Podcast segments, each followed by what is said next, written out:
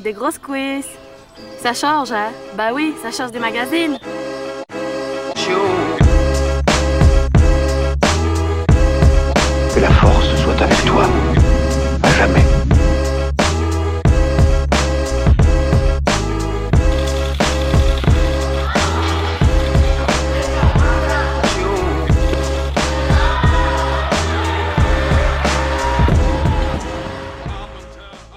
Tout le monde, je suis heureuse de vous retrouver aujourd'hui pour un nouvel épisode de French Weightlifter, le podcast qui vous plonge dans l'univers de l'haltérophilie et du fitness fonctionnel français.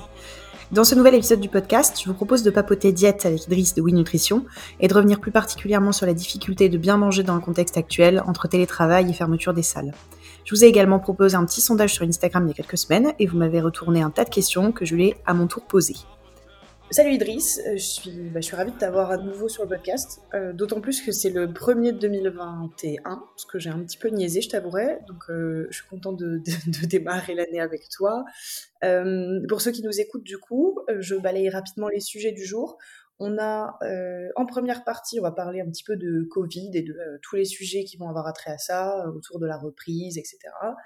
On a ensuite un deuxième bloc sur l'alimentation plutôt des femmes, puisque euh, pour resituer, j'avais fait un petit euh, sondage il y a quelques semaines euh, où j'avais laissé libre cours à l'ima- l'imagination des gens et on m'avait posé vraiment toutes sortes de questions. Donc j'ai essayé de trier et de faire rentrer ça dans des blocs. Et dernière partie, bah, du coup j'ai rentré toutes les questions en vrac qui pouvaient pas être catégorisées au-dessus. Et voilà. Eh ben bonsoir à tous, bonsoir. Je pense que c'est même le premier podcast que tu enregistres avec un invité en Guadeloupe, d'accord. Donc voilà, c'est un podcast plein de soleil. Je vais très bien, je suis content de commencer cette année euh, 2021 euh, euh, sur tes ondes, si on peut dire ça comme ça, et avec plaisir. Covid, c'est reparti de nos jours. J'espère que c'est la fin. J'espère que c'est la fin. Comme nous tous. hein. Je crois qu'il y a une troisième saison quand même. hein. Oui, bah euh, j'espère juste qu'on part pas sur du Game of Thrones, quoi. C'est tout ce que j'espère, tu vois. Ok, plus Euh, avec euh, deux ans de tournage et puis ça ressort comme ça d'un coup. Euh, alors, je t'avouerai que j'ai un peu hésité à parler Covid parce que très honnêtement, euh, moi comme d'autres, je pense qu'on a tous un peu ras le cul et euh, je me disais que ça allait être encore un petit peu les mêmes sujets. Cela dit, quand j'ai vu les questions, je me suis rendu compte qu'il y avait quand même, on était assez inégaux, disons, dans la pratique. Qu'il y a des gens qui peuvent continuer à s'entraîner, il y en a qui bricolent, il y en a qui ont du matos, il y en a qui ont rien du tout. Du coup, j'ai quand même pas mal de questions autour de la reprise, autour de la diète quand on est en télétravail, etc. Donc, tu vas voir ça. Finalement, on va quand même traiter un petit peu le sujet. Euh, donc, toute première question. Quel changement faut-il faire dans sa diète lorsqu'on est euh, majoritairement en télétravail, justement, et avec une, acti- une activité physique pardon, assez limitée?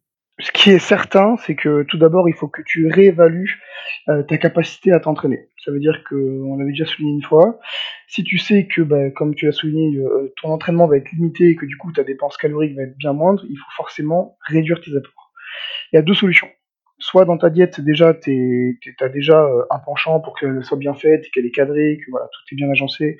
Et à ce moment-là, je dirais que euh, la faim va réduire d'elle-même, puisque la pratique entraînera une, euh, qui, qui, qui sera en baisse va entraîner une, une faim moins élevée.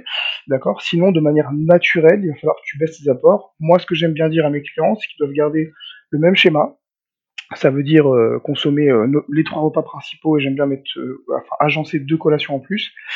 Mais je vais réduire toute la partie quantitative. Et si tu veux pas te tromper quand tu gères seul, tu peux jouer sur la partie glucidique. D'accord? Ça veut dire que tous les céréales le matin, que ce soit le muesli, le pain, ou encore le riz, le quinoa, pommes de terre, patates douces sur les repas, euh, je vous invite à les descendre, d'accord, tout simplement. Ne pas les enlever complètement, parce que la majorité des gens en télétravail euh, ont, toujours une activité euh, intellectuelle et du coup cérébrale qui, nécessite pardon, énormément de glucides. Ce serait un, un, désastre de, de, de, de les enlever, avec en plus euh, le fait que pendant le confinement, je me suis rendu compte avec mes clients qu'il y avait un aspect euh, plaisir. Voilà. Le côté un peu difficile de la situation entraîne qu'on a des comportements un peu annexes, euh, comme vouloir consommer des bêtises, qui est plus grand. D'accord? Donc consommer des glucides et manger régulièrement permet d'éviter aussi les grignotages. Donc ça, par contre, c'est certain qu'il faut commencer à réduire ses apports, soit donc petit 1, euh, parce qu'on a une diète cadrée et qu'on le fait naturellement, parce que le corps demande moins, soit petit 2, parce qu'on veut se prendre en main, et à ce moment-là, il faut le faire de nous-mêmes, et se forcer un petit peu. Mais la réduction des apports, si le sport est moins intense et, euh, et qu'il y a moins de volume sur la semaine, est obligatoire, pour éviter la prise de masse grasse.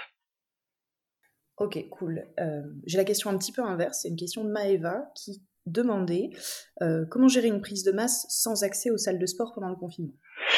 ça c'est très complexe parce que j'en ai quelques-uns en ce moment puisque il me semble que la, la, reprise et la réouverture des salles étaient prévues pour le 21 janvier dernier, euh, ce qui est un peu passé à la trappe. Le truc, il est simple, c'est que d'abord, pour une belle prise de masse, et on en parlera d'ailleurs prochainement avec Dr Squat dans sa programmation euh, hypertrophie et mass-up, euh, il faut, comme je viens de le souligner, de l'hypertrophie. Il faut qu'il y, ait de, il faut qu'il y ait de la fibre qui soit déchirée, il faut que euh, qu'il y ait un process de, d'augmentation des cellules euh, protéiques au niveau du muscle, d'accord? Donc il faut qu'on crée de la fibre. Donc si tu peux soutenir une activité euh, hypertrophie à, euh, à la maison parce que tu as du matériel ou bien que tu as une programmation qui est agencée par un de tes coachs, pourquoi pas? C'est jouable.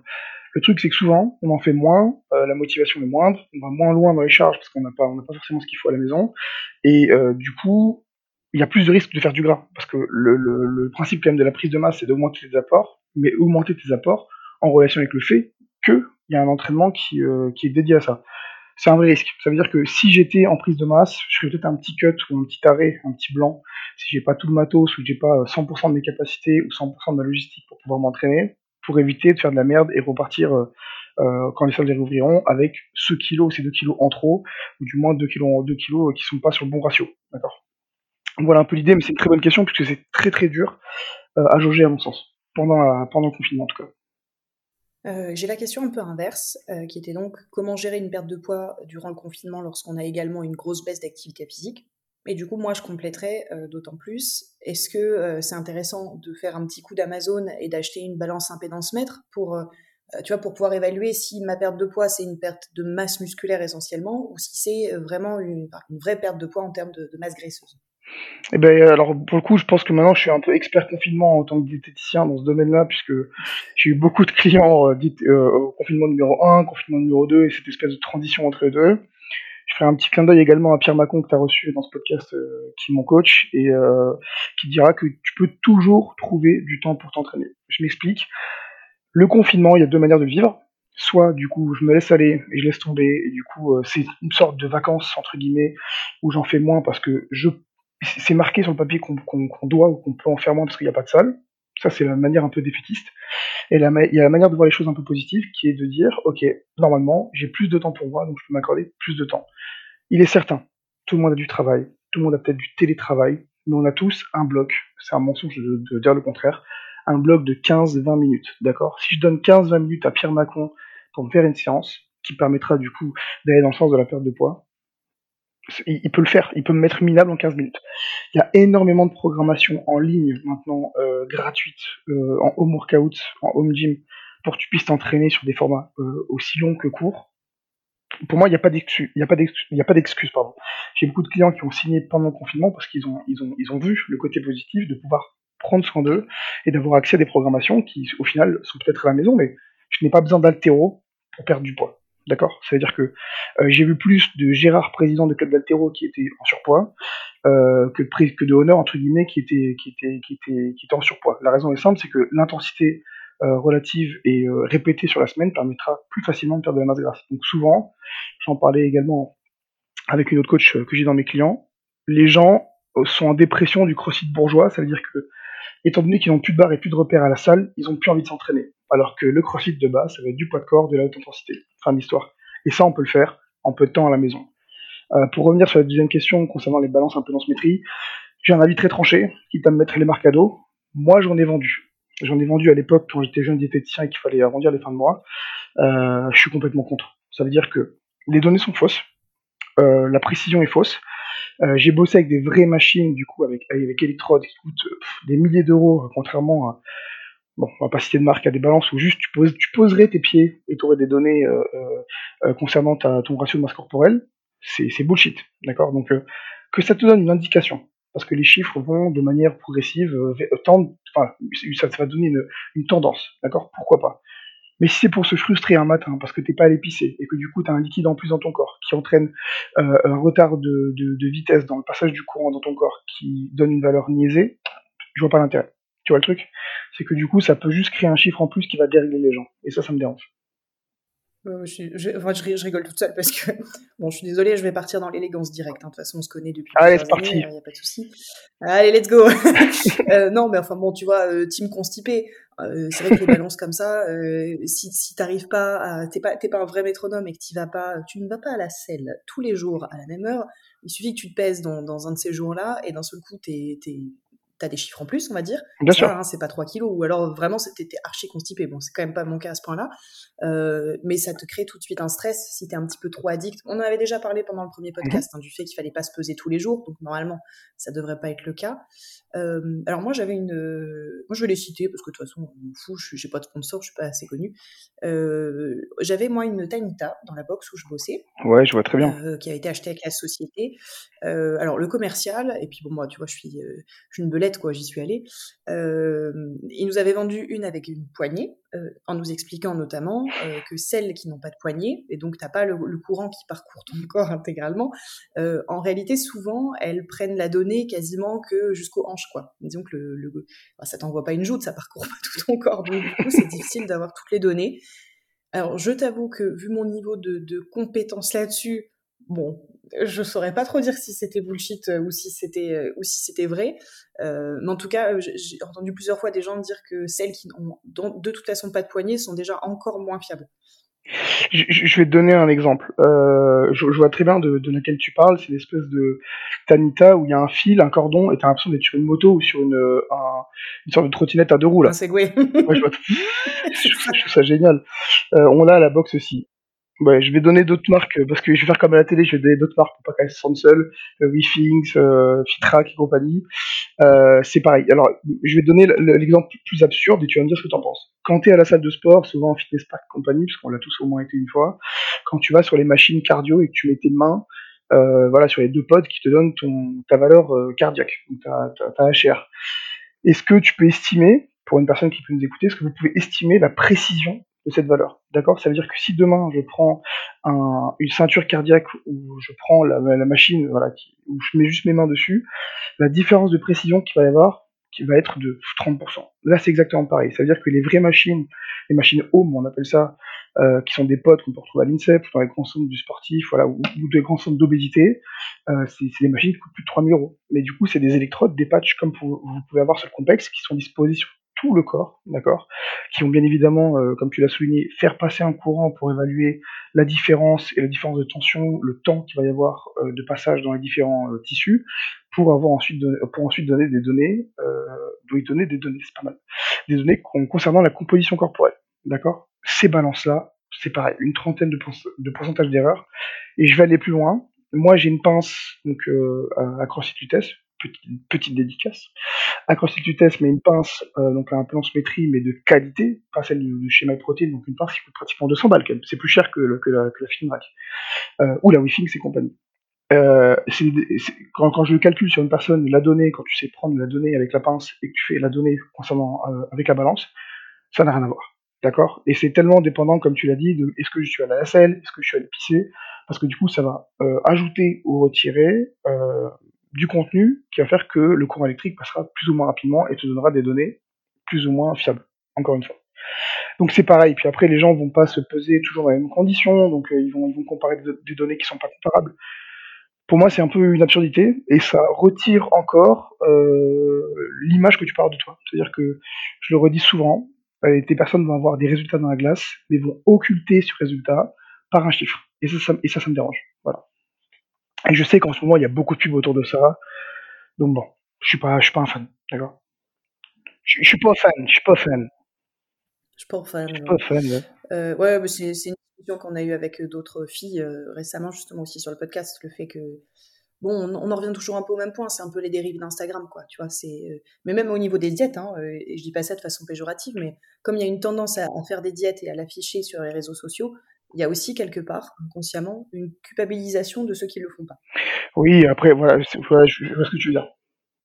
Je- non, je te disais, il y a, aussi, parce que euh, le, côté un peu vicieux d'Instagram et des réseaux, c'est le process d'identification. C'est que euh, si ton idole ou la personne que tu suis et qui donne envie ou que tu admires ses perfs ou que tu admires son physique fait comme ça, euh, tu vas te sentir obligé euh, de le faire. ou alors juste tu vas le faire parce que tu en as envie. Donc euh, pour moi, il y a encore deux comportements à ce niveau-là, c'est qu'il y en a un qui est sain de dire bah écoute, elle fait comme ça pour ou il fait comme ça pour y arriver, ça me donne envie et du coup c'est super cool parce que ça donne une, belle une belle idée de ce que peut être le côté sain.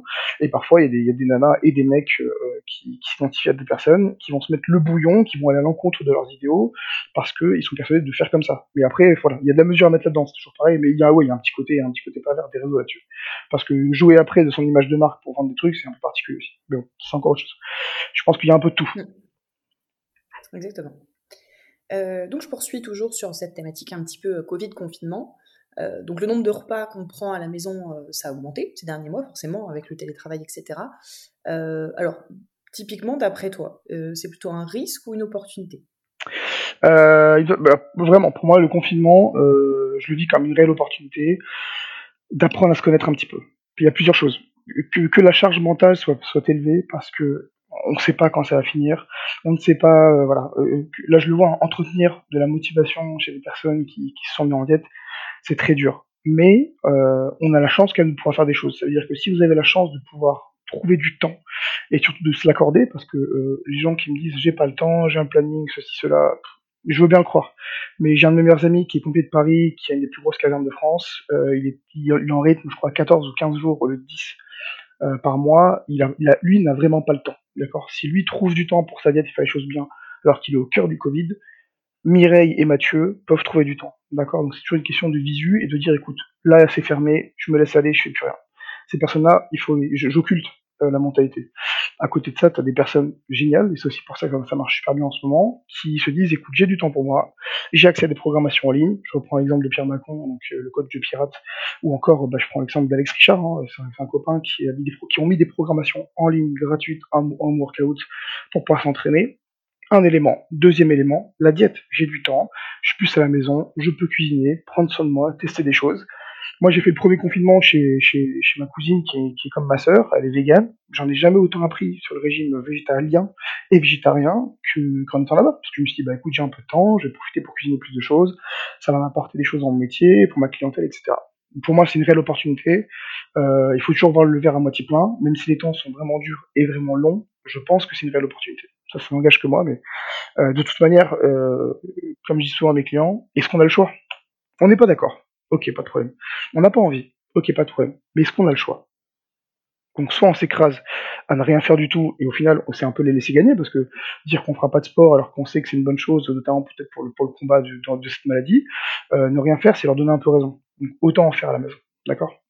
Vive le sport non, je suis complètement d'accord avec toi. Enfin, moi, je, le vois et à titre perso, parce que justement, le premier confinement, ça m'a permis de lancer le podcast. Euh, en temps normal, j'aurais jamais eu le temps. En tout cas, comme tu dis, j'aurais pas forcément pris le temps, parce que euh, le rush, etc. Donc déjà, ça c'est cool, parce que ça a été euh, vraiment hyper intéressant pour moi. C'est source d'épanouissement, hein, même au, au, global, plein de belles rencontres et tout. Donc vraiment que du positif. D'ailleurs, là, je culpabilisais un peu, honnêtement, tu vois, de ne pas avoir pu ressortir d'épisode pendant quelques temps. donc déjà, ça c'est cool. Euh, et, je le vois aussi euh, sur mes coachings, parce que j'ai beaucoup plus de coaching altéro qu'il y a quelques temps. Et euh, ça tient aussi beaucoup au fait que les gens, ils sont un peu en mode slow life, tu vois. Ils prennent le temps, parce qu'effectivement, ils savent pas quand les salles vont réouvrir. Et ils se disent, bon, bah tu vois, alors moi, c'est aussi mon avis, donc je, ça, c'est pour le coup, c'est personnel. Mais bon, faire une prépa open quand t'es que dans ton salon depuis des mois, ça veut pas dire que tu le feras pas l'année prochaine, mais en tout cas cette année, ça te paraît peut-être un peu abstrait, tu vois. Et je peux je peux l'entendre. Du coup, j'ai des gens qui ont un peu de matos et qui me disent, bah moi je vais faire un focus altéro parce que d'habitude je prends pas le temps, parce que je dois trop être bon en CrossFit, je dois trop préparer des compètes, je peux pas me permettre de faire un cycle un peu plus euh, dédié altéro parce que ça va me faire perdre ma gym, mon cardio, etc. là j'ai plein de gens qui disent, bah non, vas-y, là le temps, je le prends euh, et, euh, et ça me servira dans les prochains mois, les prochaines années. Et, et c'est super cool. moi, je, vois ça aussi et je trouve ça bah, je trouve que c'est la bonne démarche, effectivement.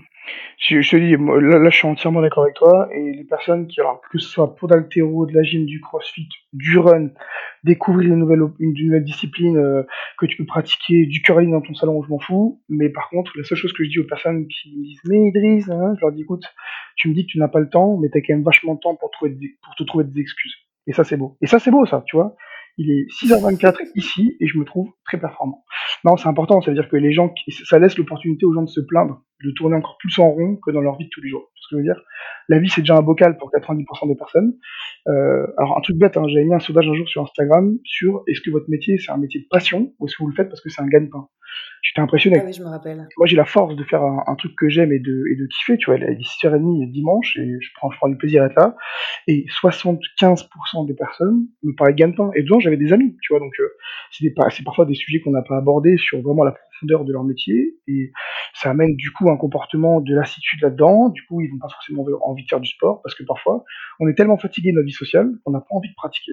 Et je peux comprendre aussi, d'accord? Et là, je pense que c'est l'occasion de se recentrer un peu sur soi-même. Donc, les gens qui me disent ah j'ai pas le temps, il n'y a pas de matos, euh, crossfit bourgeois, etc. J'ai besoin de ceci, de cela. Non, c'est juste que tu as limite trop de temps pour te trouver des excuses. Et ça, ça me dérange.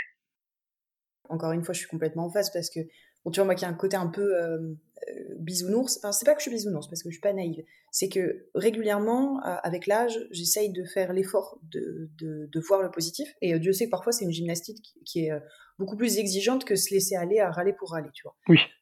et du mal à comprendre pourquoi à la télé, euh, ou même des potes à moi, hein, franchement des potes sportifs, ils me disaient ouais regarde, tu vois tous les gens qui vont courir euh, alors que c'est la première fois de leur vie, tout ça pour pouvoir sortir. Je me mais attends c'est cool, les gens qui n'ont pas accès à une salle de sport, au lieu de rien faire, ils vont courir. C'est quoi le problème Tu vois? Enfin c'est quoi le problème? Et d'abord qu'est-ce après à la base qu'est-ce que ça peut te foutre?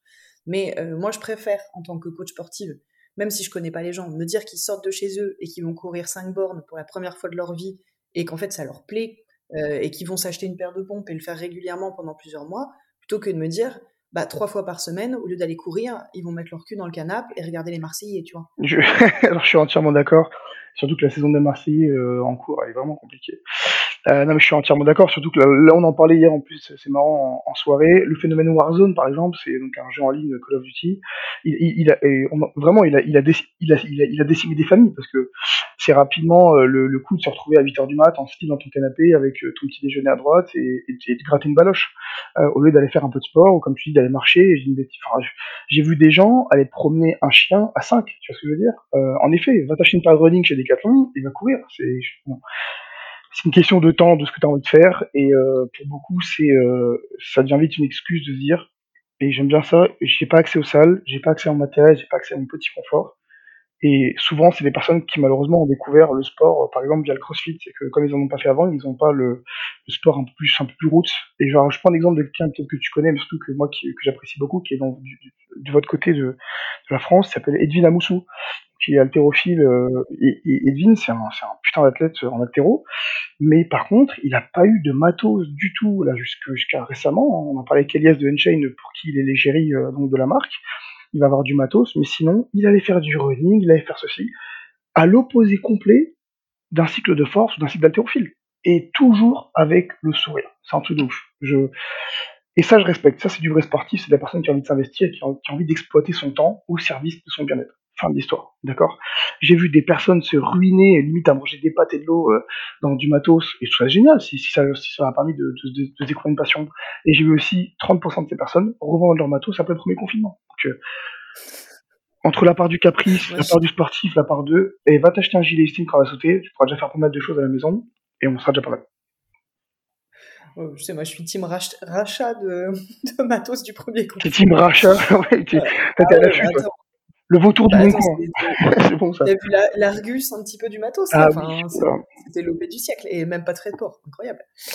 euh, ouais, non, mais bon, bref, blague à part. Euh, je poursuis du coup dans la même thématique pour refermer un petit peu cette, ce sujet Covid. Euh, reprise de l'activité physique à la réouverture des salles. À quoi est-ce que je dois être vigilant euh, niveau diète? Euh, Au surentraînement. Je m'explique. Au, sur, au surentraînement aussi bien dans la diète dans le sport. Les deux sont, évidemment liés.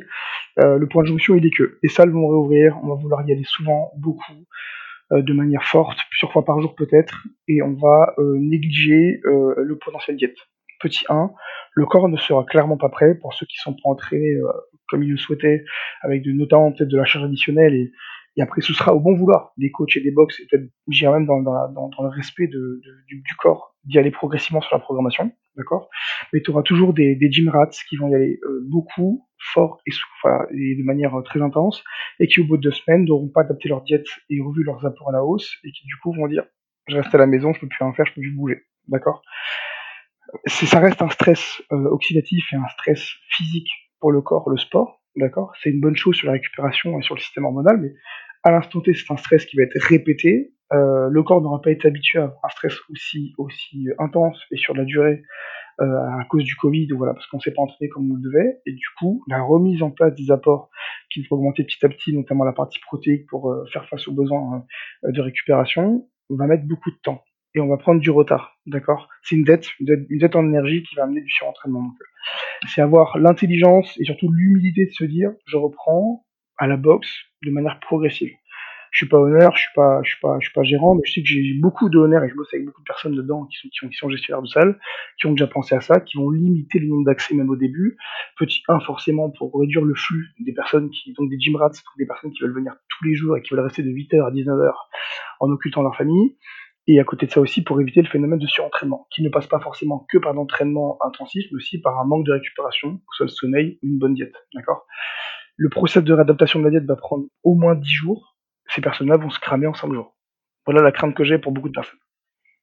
C'est la frustration de l'enfant qui a pas eu à manger pendant, pendant un an et qui découvre les, qui découvre les bonbons à son anniversaire. La crise de foie où, arrive très vite euh, parce qu'il va se, va, va se jeter dedans. D'accord?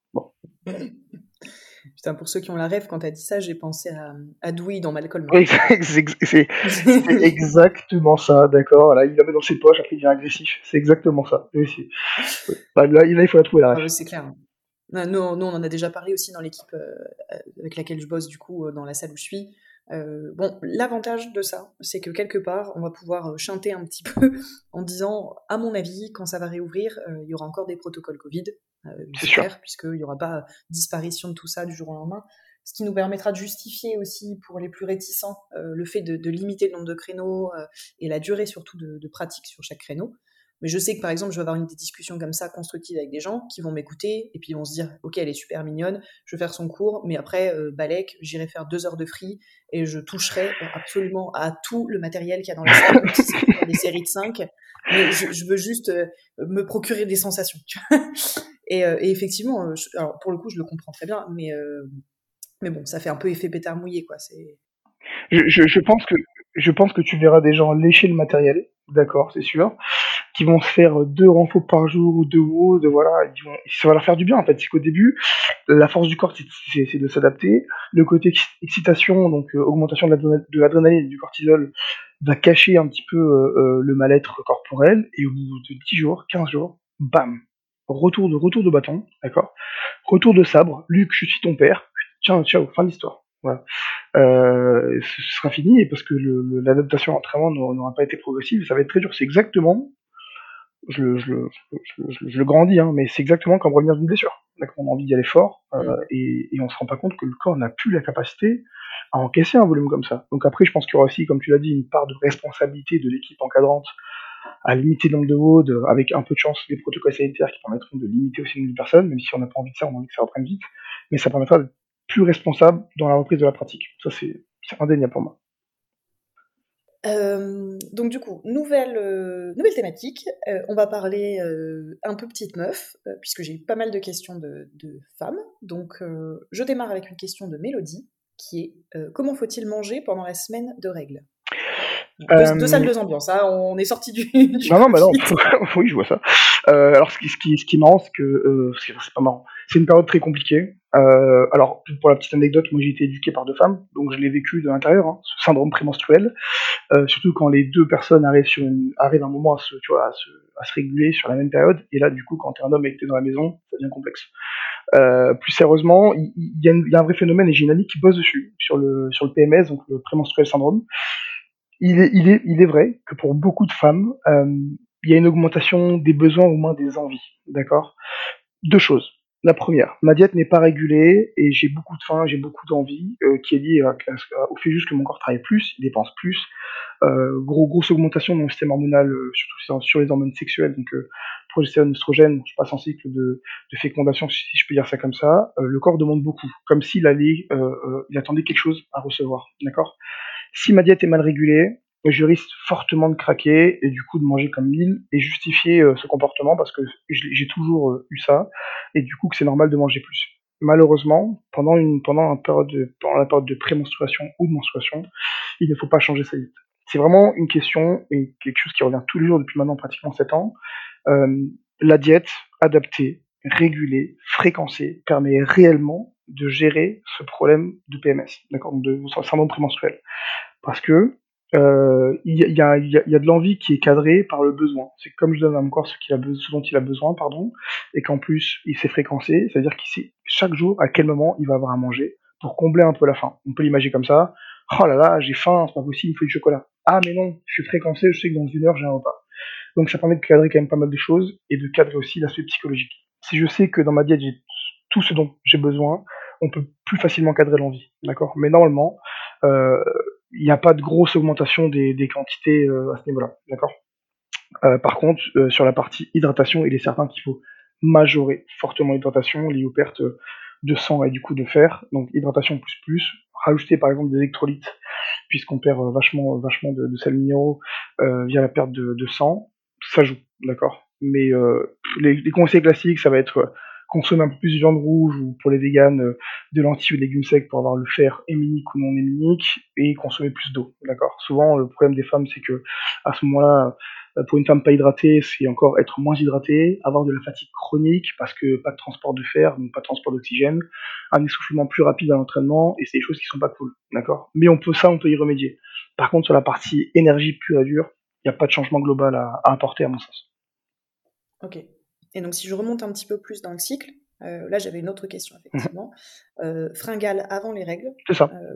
Syndrome prémenstruel. Voilà, pareil. Le, la même chose, syndrome prémenstruel, ça veut dire que vraiment, le, le PMS, la fin commence à être un peu plus intense. Pas de changement. Là, il faut vraiment arriver à cadrer sa diète dans le besoin pour limiter les envies. D'accord? C'est réel. Hein. C'est réel, je dirais que 80, avec 90% des, des, femmes que j'ai ont ce PMS. Et après, pendant la période de menstruation, ça se calme un petit peu, souvent parce qu'on a des ballonnements, on a mal au ventre et que du coup, bah, ça bloque un peu l'appétit tout simplement. Mais il faut cadrer l'énergie, d'accord? Il faut pas manger plus parce que c'est pareil. Après, dès que ces règles s'en iront pour un mois, elles prendront leur bagage, euh, il y aura une chute il y a tout ça. Donc le but, c'est vraiment d'être le plus stable possible, d'accord? Et ça passe d'abord par euh, avoir une diète beaucoup plus stable à l'année pour euh, cadrer de manière beaucoup plus simple cette période de menstruation. Question de Charlotte maintenant. Alors, Salut Charlotte. C'est une question qui. Salut Joshua. Euh, tu verras que ça nécessite peut-être d'avoir. Enfin, je pense, en tant que de, de praticien, tu aurais plus de questions à poser que ça, mais euh, on va déjà rentrer dans les grandes lignes. Euh, donc Charlotte, elle a des règles irrégulières et elle se demande si son alimentation peut être un facteur de ce dérèglement. Il y a deux choses. Ah, c'est marrant parce que j'avais, il n'y a pas le débat, mais j'ai eu, eu la remarque à ce propos il n'y a pas longtemps. Et j'ai beaucoup de clients en Suisse en ce moment, et euh, j'ai discuté, alors j'ai plus son famille, je pourrais retrouver facilement en plus, euh, j'ai discuté avec une professeure euh, en gynécologie euh, de, de, la, de, de, la, de l'irrégularité des, règles. Première chose, peut-être m'attirer les foudres de certains, mais là je parle en, nom d'un, d'une gynéco reconnue. Ne pas avoir ces règles, ce n'est pas un problème. Je m'explique.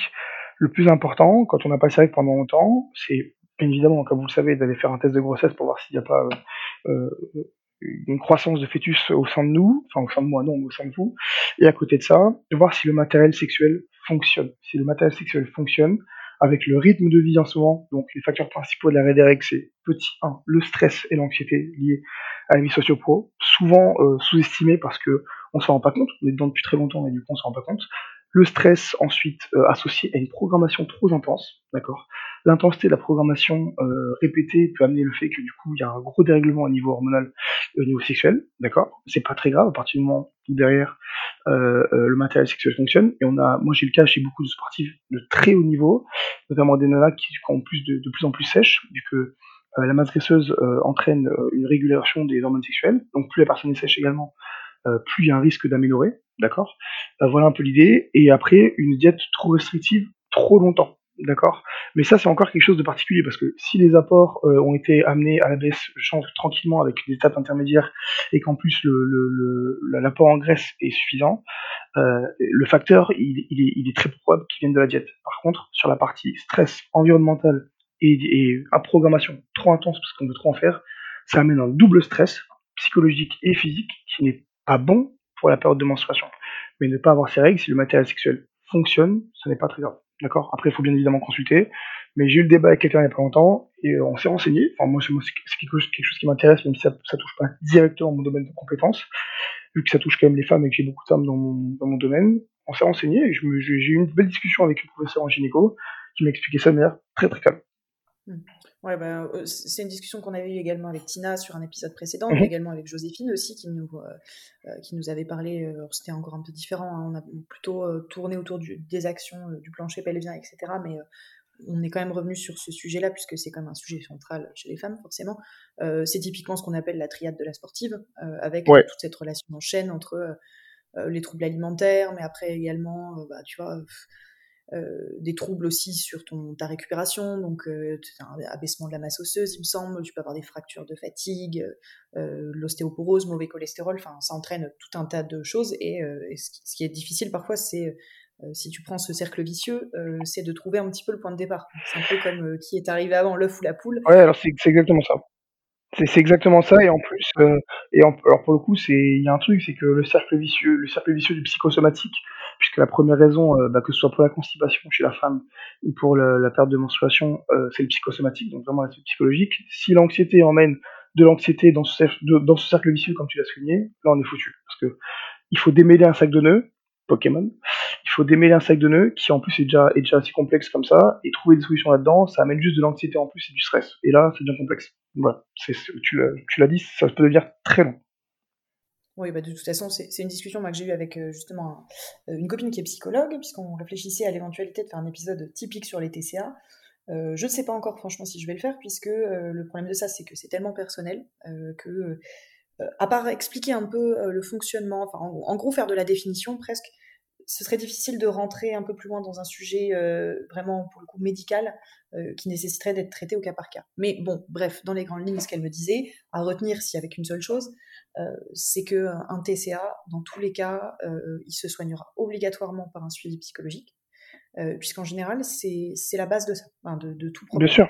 Et que donc, tu peux avoir un super diète, ou même avoir toi-même les bons réflexes, si tu ne te fais pas aider sur pourquoi est-ce que, dans ta tête, entre guillemets, les choses se déclenchent de cette façon, tu, tu, peux pas y arriver, même avec de la bonne volonté, et il faut pas culpabiliser de pas y arriver, puisqu'effectivement, ça nécessite d'être bien accompagné et d'être aidé dans ces démarches-là. Bah, euh, après, moi je sais que j'ai une vision euh, beaucoup plus, euh, beaucoup plus cool là-dessus. Alors, euh, souvent, en fait, le problème, à mon sens, c'est qu'on médicalise, le problème, c'est qu'on le rend, on euh, pathologique, et du coup, déjà, ça, ça incrimine la personne, ça la met face au fait qu'elle se sent malade. Déjà, j'aime pas le terme TCA, d'accord? Et je vais aller plus loin, on a tous des TCA, c'est-à-dire que tous, on a déjà fait des crises de boulimie devant la télé, à manger ça, etc. Bon à partir de ce moment-là où on rationalise, on rationalise le problème, euh, je pense qu'il y a pas mal de clés avant. Alors ça m'engage que moi. Hein. Euh, avant d'aller voir un psy ou un expert en, un expert en comportement, il y a aussi l'hypnose qui marche très bien, pourquoi pas. Qu'on a pas mal de clés en nous. D'accord? Si vraiment on a tout essayé, qu'on a essayé d'encadrer le problème de manière plus cool, il faut aller voir quelqu'un. Mais euh, de toute manière, ce qui est certain, c'est que ça vient de base, comme tu l'as dit, d'un problème psy, c'est certain. À savoir maintenant, si les clés, on les a en nous, elles sont pas loin pour aller chercher du cadre via l'alimentation, on peut t'aider ou si vraiment c'est beaucoup plus profond, et en effet, il faudra un suivi psychologique. D'accord? Dans tous les cas, ça vient du psy, savoir, savoir maintenant si on a besoin d'aide, et quel type d'aide, euh, médicalisée, euh, se, sentir comme un patient, ou alors juste sentir comme une personne. Euh, moi, j'aime bien le principe de dire, écoute, je suis une personne, euh, t'es une personne normale, on fait tous des crises, maintenant, euh, à tel plus, à tel ou tel degré, mais on peut le régler de manière non pathologique. Ça, ça n'engage que moi. C'est une méthode un peu particulière, mais euh, c'est un peu comme le, le délire du cabinet. J'ai beaucoup, j'ai énormément de mal avec le cabinet de, de diète ou de consultation. c'est froid, tu, tu, sais que t'es patient à ce moment-là. Et ça, ça me dérange. C'est un peu l'idée. Je pense que euh, sur du coaching, euh, notamment euh, en comportement, enfin comportemental, on peut arriver à pas mal de choses, pas mal de moyens d'expression et débloquer des situations puisque la personne se sentira moins en stress que arriver chez cabinet du psy, faire la queue avec les autres patients, etc. Tu vois, enfin, ça n'engage vraiment que moi, mais ce qui est certain, par contre, là où je rejoins le, la dimension, c'est que ça vient d'un problème psychologique de base. Ça, c'est certain. Ok, poursuis avec une question de Christelle. Salut Christelle, ça fait plaisir de. Euh, qui revient, qui revient euh, un petit peu à ce qu'on a évoqué euh, sur le Covid. Donc sa question, c'est comment est-ce qu'elle peut réussir à prendre du muscle sans perdre de excuse-moi, je, je relis sa question. Comment prendre du muscle sans prendre de graisse quand on est une femme? Voilà. Euh, oui, pendant, pendant le confinement, tout ça. J'imagine. Pas forcément. Oui, va partir de ce. Non, alors c'est c'est- marrant parce que j'ai bah, pas mal de nanas en ce moment en prise de masse. Euh, je bosse avec euh, Sabrina Caron, que beaucoup connaîtront sur le podcast, bien évidemment.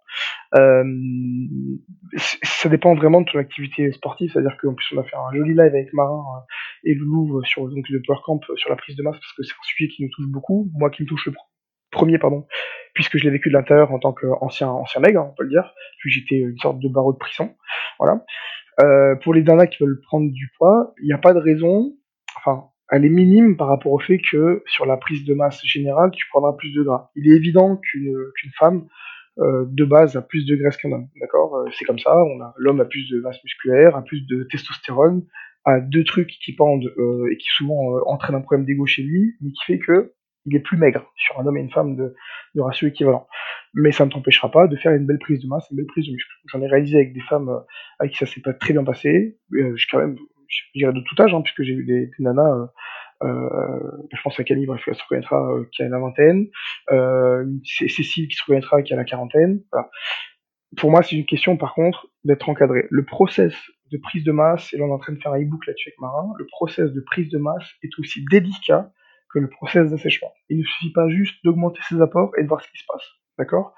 Et je vais aller plus loin. Souvent, le souci lié à ça, c'est qu'on veut prendre de la prise de masse juste en augmentant ses apports, sous prétexte qu'on fait du crossfit. C'est une chose. Celui qui a pris de la masse en faisant des burpees, il faut qu'il m'appelle. D'accord? Il faut absolument adapter son entraînement. Une personne qui veut faire de la prise de masse va forcément passer à côté par un cycle soit de force pour augmenter sa force et le nombre de connexions nerveuses entre le cerveau et le muscle, ou tout simplement de l'hypertrophie pour déchirer de la fibre et recréer du tissu. D'accord? Ça, c'est obligatoire. Donc souvent, c'est, mais que ce soit homme ou femme, hein, c'est euh, j'augmente mes apports, j'augmente mon volume de crossfit, mais j'augmente pas forcément le renfort ou l'hypertrophie, ce qui fait que à un moment donné, mes apports sont trop élevés, mal maîtrisés parce que j'ai pas pris conscience que c'était aussi délicat que l'assèchement, et du coup, je fais du gras. Voilà le truc. Euh, vraiment, ça se régule sur le terme. Ça, c'est important. Et toute bonne prise de masse passe d'abord par un, un- ce que j'appelle le pré-cut, donc une sèche. D'accord? Il faut avoir l'objectivité et l'humilité de se dire aujourd'hui, je vais prendre du gabarit, mais euh, je suis peut-être pas assez sèche, ou pas assez sec pour commencer ma prise de masse. Tu vois le truc? Et souvent, les gens me disent Mais moi, Idriss, je veux prendre du muscle et perdre du gras. Ok, pas de problème. Et si on fait les deux en même temps, tu peux être certain qu'on n'ira pas au même rythme que si on met en avant quelque chose avant autre chose. D'accord? Donc souvent, je fais un pré-cut qui va durer trois semaines, un mois, parfois même deux mois. Moi, je ne pars pas sur une prise de masse, homme ou femme, si le corps de base n'est pas aussi sec que je l'ai demandé, parce qu'il témoigne petit 1 du fait que euh, on, prendra moins de graisse, ou du moins on arrivera sur trois semaines euh, à, à- à une prise de masse grasse qui sera minime par rapport à une personne qui en a déjà, forcément. Et petit 2, ça amène le fait que la régulation euh, des stocks est bien meilleure, puisque en mettant une, une- une sorte de cut, donc une pré-sèche, ça permet à ton corps d'être plus efficient avec l'utilisation de ses glucides, et du coup, euh, de pas faire de la merde quand je veux augmenter les apports. Voilà un peu l'idée. Mais euh, il n'y a pas de crainte à ce qu'une femme euh, prenne plus de graisse qu'un homme. D'accord? Ça, c'est à mon sens, c'est voilà, ça dépend vraiment des capacités à t'entraîner. Hmm, ouais, c'est de la bonne gestion. Bon, alors, tu vois, typiquement, moi, c'est le genre de truc sur lequel je me ferai accompagner parce que j'ai conscience de tout ce que tu dis, mais ça me paraît tellement euh, une science euh, compliquée. En, Ouais, cas, et- vraiment un équilibrage particulier que. Ouais, enfin, avoir une bonne prog et un bon guide, ça me semble quand même euh, déjà un bon point de départ pour éviter de se, de se planter, quoi. Bah, je vais faire une petite dédicace aux copains pour le coup, hein, mais je suis un exemple de deux mecs qui, qui ont simplifié la prise de masse et qui ne sont jamais arri- euh, arrivés à leurs objectifs. À leurs objectifs à l'époque, c'est donc Marin et Louis de Power Camp.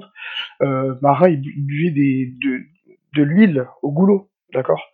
Euh, Parce qu'il disait qu'il fallait juste que je mange. Il prenait des, des Rénitril, donc des, des boissons hyper protéinées, hyper caloriques que tu trouves à l'hôpital pour les personnes euh, sous-alimentées en dénutrition, euh, parce qu'il disait juste il faut que j'augmente mon potentiel de calories. Alors qu'il y a une jauge à respecter, un ratio à respecter.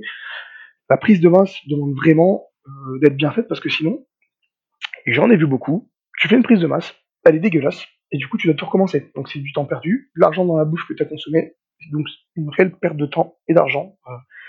Voilà, c'est, il faut à mon sens étudier au début pour ça.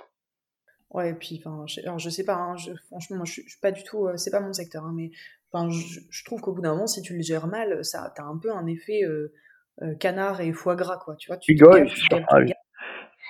mais tu, après, tu es malade. Enfin, je veux dire, tu es malade. T'es pas forcément malade, mais j'imagine que le fait que tu ailles progressivement, c'est quand même bien aussi pour que ton corps s'adapte progressivement. Sinon, tu finis par avoir des, Ah, mais des c'est- petites merdes. Ce qui est certain, c'est que euh, tu augmentes le volume de bouffe, donc tu augmentes le travail du système digestif, hormonal, etc. La réponse est beaucoup plus importante. Donc il est certain également que si tu augmentes ton potentiel de merde à manger, euh, tu vas augmenter le risque de maladie, le risque de mauvaise digestion, etc. etc.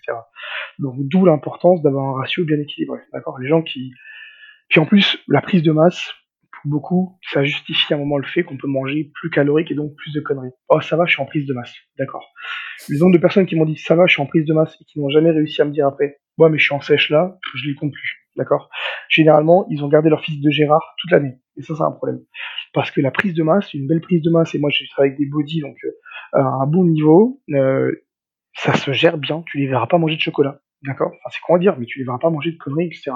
On va trouver des moyens de simplifier la prise alimentaire parce qu'à un moment, ça devient beaucoup de quantité, d'accord?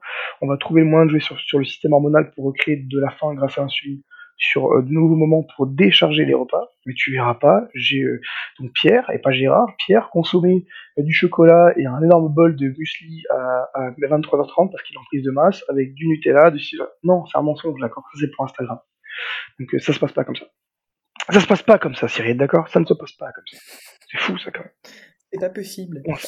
Euh, alors, ok, je passe maintenant sur ma troisième et dernière caté, euh, qui était donc les questions en vrac, que j'ai pas été euh, capable de classer, parce que exactement, tu vas voir, c'est exactement comme ça.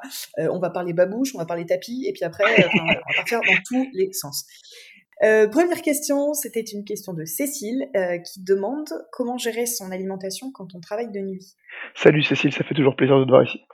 Euh, super, alors c'est une, super question et vraiment je l'adore parce que en plus bah, j'ai fait beaucoup de séminaires chez vous et je sais qu'il y a beaucoup de personnes qui sont en rythme de nuit chez vous, des, des veilleurs, on appelle ça les 3 8 je crois, un truc comme ça, bref, beaucoup Oui, de, de c'est ça. Dans l'industrie, beaucoup, Eh, euh, ça se passe comme ça. Ouais. Dans votre région qui de- d'après-guerre, sont bien ça comme ça. Donc euh, aucun problème. Ma maman est infirmière depuis 40 ans. Euh, il y a deux choses importantes. Et là, on, va aller un peu dans le détail. Petit 1, ma journée est classique. C'est- C'est-à-dire que transition du jour à la nuit. Ma journée est classique, je me réveille le matin, je suis en petit déjeuner, etc. etc. D'accord?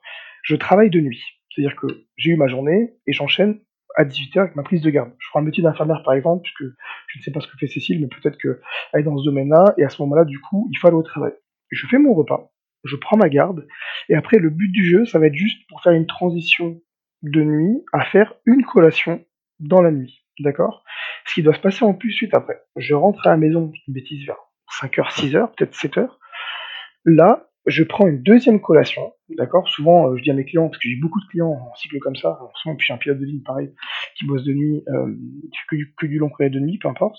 Une deuxième collation équivalente à celle qu'on a sur la journée, c'est-à-dire que moi, je mets trois repas principaux et deux collations. Je leur demande de prendre deux collations de nuit qui ressemblent aux deux collations de jour. Ensuite, et là c'est le plus important, c'est la transition. Je vais me coucher. Je me mets dans une chambre noire, les stores fermés. Il faut que mon corps resimule une nuit pour sécréter l'hormone de croissance, faire travailler un peu la thyroïde, qui ait l'impression c'est la nuit. Comme ça, si je me lève à 14h, 13h, 14h, 15h, mon corps a l'impression d'être au réveil. D'accord? Et à ce moment-là, je reprends ma journée comme si elle venait de commencer. 15h, petit déjeuner, euh, 18h, euh, collation, euh, 20h, 21h, après ma prise de garde, euh, euh, repas, euh, collation dans la nuit, un autre repas en pleine nuit, et ensuite je vais me coucher. D'accord? C'est important. Alors je me lève plus tôt, euh, j'ai bêtise, 11h, du coup je fais le petit déjeuner, je vais m'entraîner, parce qu'il y a beaucoup de personnes qui veulent caler d'entraînement, pas de problème, collation après, repas, etc. etc. D'accord? Mais la transition se fait sur le sommeil, sur le fait que quand je vais dormir de nuit, parce que j'ai travaillé deux jours, non, pardon, quand je vais dormir deux jours parce que j'aurais travaillé de nuit, donc je rentre le matin de ma nuit et je vais me coucher, il faut faire le petit déjeuner en sortie de la nuit, d'accord? Créer des repères propres aux repères qu'on peut avoir deux jours. Ça, c'est super important. Et ça se passe très bien. Je poursuis un petit peu du coup sur le sujet du sommeil, parce que là on est un petit peu là-dessus, hein, avec le sommeil décalé. Quelle corrélation il y a entre les insomnies et l'alimentation? Euh, ouais, alors clairement, elles peuvent être multiples. Euh, premièrement, alors il peut y avoir la non-corrélation liée juste au psychosomatique, à l'anxiété, les personnes qui réfléchissent beaucoup. Petit 2. Souvent, moi je demande, enfin tout le temps d'ailleurs, je demande 10 jours de diète nickel, carré, sans excès, sans écart au début euh, de notre prise en charge pour que on régule tout le système hormonal parce qu'on va créer une fréquence euh, donc un schéma horaire avec euh, une fréquence de quantité et une fréquence euh, de repas, d'accord, ce qui permet au corps de sécréter tous les jours au même moment euh, les hormones liées euh, à l'alimentation, liées euh, à la dépense énergétique, etc. D'accord Si ma glycémie, si ma diète est mauvaise, et que du coup ma glycémie varie, donc mon taux de sucre dans le sang varie toute la journée, et que j'ai une bêtise, en plus j'ai fait un gros dessert avec des fruits, etc. Je peux être certain que de nuit, ma glycémie va être trop basse, donc du coup elle va appeler syndrome de faim. D'accord Donc premier risque d'insomnie. Ok euh, L'excitation liée au fait que j'ai bu trop, consommé trop de café, par exemple, euh, va amener un taux de cortisol trop élevé, risque de créer une insomnie et, une augmentation de mon risque de réveil. Euh, tout ce qui va être lié à l'alimentation non réglée, je manger trop gras ou je manger trop lourd, ce qui entraîne euh, un process de digestion trop important, va entraîner euh, un sommeil paradoxal et ou peut-être une insomnie, hein, parce que du coup on aura du mal à digérer et ça va demander trop d'énergie. Voilà, c'est plein de choses qui font que si tu n'es pas régulé, que ta diète n'est pas, n'est pas propre, il y a un gros risque d'insomnie ou du moins de, de, de mauvais sommeil. À l'inverse, si ta diète est bien tenue et que tout ça c'est géré, tu peux avoir une vraie plus-value sur la qualité de ton sommeil. Ça c'est indéniable, d'accord? Car tu recycles tout, tes, tu recrées tous tes cycles hormonaux, tu sécrètes la GH au bon moment en pleine nuit pour être couché, voilà. Ça joue vachement, d'accord? La diète a un impact énorme. Mais par contre, ne pas prendre ces insomnies comme écoute, merde, je suis insomniaque ou je normal, c'est comme ça. Non, il y a forcément une raison sous-jacente qui est traitable. Ok, c'est très clair. Euh, à nouveau, je change de sujet. Euh, donc, quels sont tes conseils pour réussir à, à se maintenir une fois qu'on a atteint le poids souhaité à l'issue d'une diète? Donc, c'était quelqu'un qui me posait une question euh, plutôt orientée suite à une perte de poids. C'est un peu particulier parce que c'est complètement interindividuel. Ça dépend du travail du praticien et de, et de sa capacité à te, à te donner une prise en charge de sortie. Je m'explique. Moi, les clients que j'ai, je leur donne, c'est-à-dire que quand on a fini le travail, on va où on en est, on voit à quel degré de est, c'est-à-dire que il y a des personnes qui vont s'arrêter alors qu'ils sont en gros déficit et du coup bah on fait une sorte de refit, c'est-à-dire qu'on augmente les quantités pour que le corps euh, euh, se mette à l'équilibre, à ce moment-là ils ont une prise en charge de sortie, mais il faut que normalement ton praticien te donne une prise en charge de sortie, une prise en charge entre guillemets un peu tout terrain que tu peux tenir à l'année, d'accord? Euh, Si le travail de régulation et de gestion des sucres, donc avec le process de séchement, a été bien fait, j'aime bien le vulgariser par euh, si t'es passé d'une Dodge Viper au 20 litres au 100 à une Toyota Prius au 3 litres au 100 pour le même nombre de kilomètres, euh, c'est plutôt cool parce que même en réaugmentant les quantités, euh, donc par une prise en charge plutôt terrain, ton corps va faire le tri entre ce qu'il doit garder et ce qu'il doit jeter. D'accord? Si le process d'assèchement a été mal fait et que la gestion est très mauvaise, tu peux être certain qu'en remontant les quantités, après une diète trop excessive souvent, tu reprennes le poids. Effet yo-yo. D'accord? Mais euh, dans 99% des cas, ça dépend vachement du praticien. D'accord? Et de sa capacité à te faire une belle prise en charge de sortie. Quand je dis belle, c'est pas forcément chiadé, c'est juste qu'il a prévu le truc, c'est-à-dire que moi, la prise en charge de sortie pour la fin de suivi de mes, de clients, c'est souvent une prise en charge qu'on a déjà faite, d'accord? Mais qui était une étape plus ou moins intermédiaire ou plus ou moins 50% entre le surficit calorique que eux avaient en amont et le déficit calorique que moi j'ai imposé. Tu vois le truc? C'est trouver, trouver l'équilibre, l'homostasie entre les deux. Et euh, c'est moi, c'est à moi de, de leur dire, ça c'est ta prise en charge tout terrain. Fin d'histoire. Ah bah, puis, alors pour le coup, alors là je te fais part de mon expérience personnelle parce que pour avoir suivi moi tes diètes plusieurs fois et continuer à le faire d'ailleurs, justement, je suis moi typiquement partie de ces personnes qui, euh, euh, avec les, on travaille plus ensemble quotidiennement, on va dire, mais euh, la dernière diète sur laquelle on s'est arrêté était la bonne pour moi et euh, c'est des quantités que je continue à maintenir euh, en permanence puisque moi en l'occurrence j'avais pas de je voulais m'assécher un petit peu pour retrouver mon, un poids normal qui était mon poids d'avant. Euh, et une fois que, ça a été le cas, je suis restée sur ce même plan et je le maintiens, on va dire, à vie. Sauf si demain mes objectifs changent, auquel cas, effectivement, il faudra refaire un point. Mais j'ai aussi des, des, amis, ou même des clients euh, qui, bossent avec toi. Et euh, alors, pour le coup, je comprends et en même temps, je pense que c'est bien d'attirer l'attention des gens là-dessus. c'est qu'un suivi, c'est cher. Mmh. Euh, alors, cher, c'est relatif pour tout le monde. Hein, on va, je rentre pas dans ce débat-là, mais je peux comprendre que à l'annonce de ça, on se dit oh, putain, ça va être un investissement. Ok. En général, quand les gens euh, le font, c'est que voilà, ils le prennent comme un investissement et qu'ils ils ont compris pourquoi ils le faisaient. Euh, mais on, ils se disent bon, bah, allez, je vais pas forcément faire six mois parce que je pourrais pas forcément me le permettre. Ok, j'entends bien. Mais le, le souci, c'est que si tu t'arrêtes au bout d'un mois, admettons, ou un mois et demi, et que justement t'as pas eu l'occasion d'aller jusqu'à cette phase de, de stabilisation, euh, moi, j'ai des gens qui me disent ah bah tu vois, euh, j'ai pas assez de glucides, etc. Mais en fait, parce qu'ils sont encore dans cette phase-là euh, et qu'ils n'ont pas stabilisé, qu'ils n'ont pas eu encore le, le cycle derrière euh, qui permet d'équilibrer ça et de se dire voilà, ça c'est euh, c'est la bonne diète et je dois la tenir pendant six mois, un an. Bien sûr. Euh, et il y, y, a beaucoup de gens qui font ça, tu vois, qui s'arrêtent en cours de route en se disant bon là c'est bon, j'ai fait le tour, je, je m'arrête là. Et en fait, le process, bah t'as je sais pas peut-être les deux tiers du taf qui est fait le truc, c'est que, euh, après, moi, je base ça comme ça. Le process d'autonomie, déjà, il est, allez, au, au, minimum, il faut faire 2-3 mois, à mon sens, d'accord. Après, de toute manière, c'est toujours une question de budget, de là où tu mets ton argent. Euh, je, je, peux, je peux pas me prononcer pour les personnes qui bossent seules et qui veulent savoir comment euh, réguler euh, leur diète après avoir fait une diète, puisque euh, je sais pas d'où ils partent. C'est-à-dire qu'ils ont fait un énorme déficit, je peux pas du tout dire ce qu'ils devraient faire, parce que ce serait mouillé sur un terrain qui, qui est déjà très glissant, d'accord? Euh, À ce moment-là, ce serait la patinoire de la, de, de la gadoue. Pour ma connaissance, les personnes que j'ai, euh, souvent, quand j'ai une bêtise, j'ai zéro, vraiment 0% de personnes qui quittent après un mois. Euh, la moyenne c'est trois mois minimum, mais il n'y a, pas d'engagement, donc c'est vraiment eux qui décident. Et au bout de trois mois, on a déjà quand même fait pas mal taf. Et pour ceux qui n'ont pas fini le process d'assèchement, qui veulent continuer un petit peu, je, leur, je les drive sur écoute, t'as une, deux prises en charge à pouvoir poursuivre. Et limite, euh, si je sens qu'il est autonome, mais bon, qui est un peu, un, peu, un peu, un, peu fébrile, euh, je lui dis ne joue plus sur la diète, qui est déjà très bien, très équilibrée, mais par contre, tu continues à t'assécher, joue sur ton volume de sport d'accord? Ou sur l'intensité. Je une bêtise, un jour tu m'enlèveras un renfort, tu augmenteras ton, ton, ton un, tu feras un conditioning en plus, d'accord? Pour augmenter, il y, a aussi ça, c'est que pour perdre la masse graisseuse, t'es pas obligé de jouer sur la diète. Si ta diète est bonne et bien équilibrée, tu peux aussi jouer sur ta dépense calorique, d'accord? À côté de ça, euh, quand les personnes après, une bêtise, euh, reviennent ou alors augmentent leur volume de sport et que vraiment ils ont faim, en deux mois, tu as appris normalement à avoir de la vraie faim. Je m'explique une fois plus. On leur apprend à avoir un schéma rythmé comme une levée de drapeau tous les matins euh, en service militaire, tu vois Non, non. non, sérieux. T'as dit, dit lever de drapeau, je me suis inquiété. Je me suis dit, ouais, c'est dégueu, je l'ai pas je l'ai même pas vu. Ah non, pas du tout. Je parle du, tu sais, souvent, c'est le, le cancre qui a, qui a pas eu l'habitude de, de, se lever tôt le matin, et après, au bout de six mois, après, en caserne, bah, du coup, il se lève naturellement, il va faire le lever de drapeau.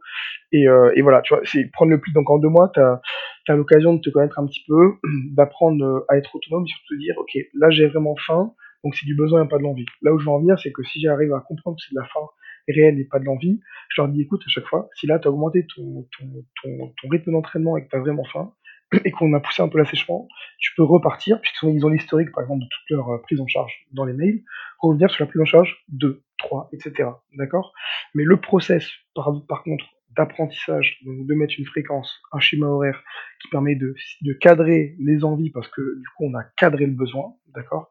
Ça permet d'éviter les dérives de comportement et de savoir que si j'ai faim, là j'ai faim de riz ou de pâtes, je une bêtise, d'accord? Ce qui fait que naturellement je pourrais repartir sur une prise en charge du début qui est plus calorique, où il y a moins de déficit et du coup qui me correspondra plus, d'accord? Ça c'est dans le cas où le process n'est pas fini comme tu l'as dit et que pour une raison budgétaire ou pour une raison juste de, vouloir continuer seul, la personne en est là. Mais je ne peux pas du tout me prononcer pour une personne qui fait une de manière indépendante et qui, voilà, on connaît pas le postulat de départ. Je bascule maintenant sur un sujet qui me saoule. je suis désolée, c'est la, la, pire entrée en matière que je puisse faire. Bon, en vrai, moi j'aime J'aime pas, euh, j'aime pas ce côté euh, supplément parce qu'il y a ce côté commercial, moi, qui m'inquiète toujours. Je me demande toujours dans quelle proportion euh, le conseil est nutrition, nutrition vraiment, mmh. ou c'est un conseil un peu commerce parce que je vais avoir une rétribution de 15% derrière sur les influenceurs, les trucs comme ça, tu vois.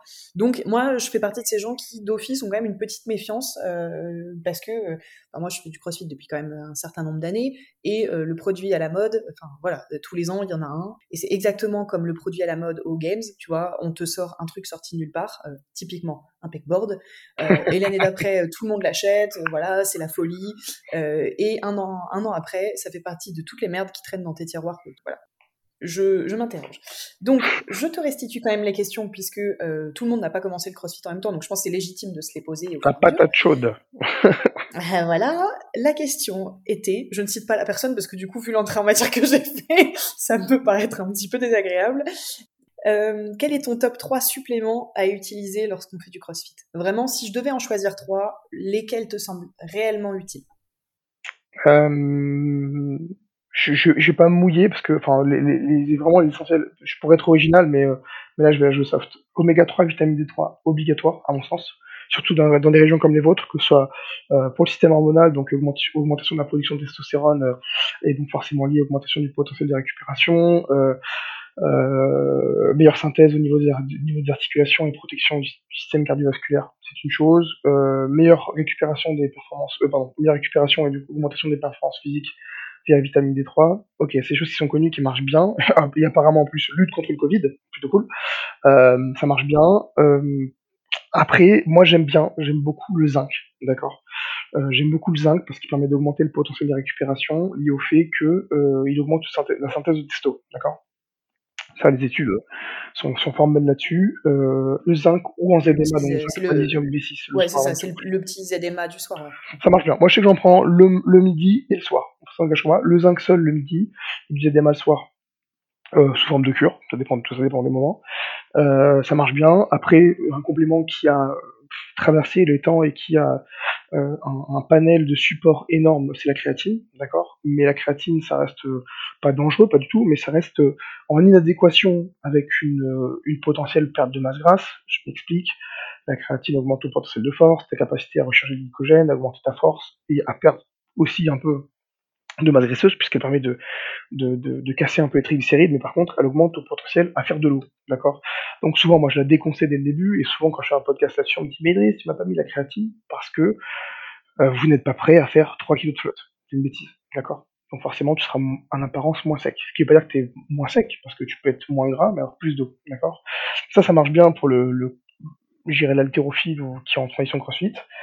C'est mon top 2, d'accord? Mon top 2. Mon top 2, mon top 3 avec le ZDMA, donc oméga 3, vitamine 3, ZDMA. Et un truc qui marche pas mal quand même, que j'aime bien, euh, c'est la curcumine native en termes d'anti-inflammatoire. J'aime beaucoup. Voilà. C'est pas donné, malheureusement, mais j'aime bien. Et donc, je vais aller au bout de mon. Je sais où t'arrives. de, hater. Oui, bah, je t'avais, je t'avais annoncé la couleur. hein. Euh, bon, alors, c'est une question de Clément. Euh, je dis ça pour me dédouaner. Euh, la question de Clément, c'est, bon, déjà, c'est une première définition, on va dire. C'est quoi le CBD Hum. Et concrètement, euh, voilà, est-ce qu'il y a des effets, euh, est-ce qu'il y a des effets prouvés? Oui, non. Est-ce qu'il faut en prendre? À quoi ça sert? Non. Est-ce que c'est de la merde? Le CBD, donc pour, pour cannabidiol, euh, le truc il est simple, c'est que c'est la molécule, on va dire, relaxante euh, de, de la bœuf. C'est-à-dire que euh, dans l'air, donc dans, le- dans la marie-jeanne, de manière courante, tu vas avoir deux molécules, la weed, la weed, la bœuf, le pochon, euh, tu vas avoir deux molécules, ça peut être très long, euh, tu as deux molécules du coup, qui que sont le THC et le CBD, euh, tu as la partie relaxante qui vient plutôt du CBD, je vais simplifier, hein, et la partie un peu défonce que peut apporter le THC.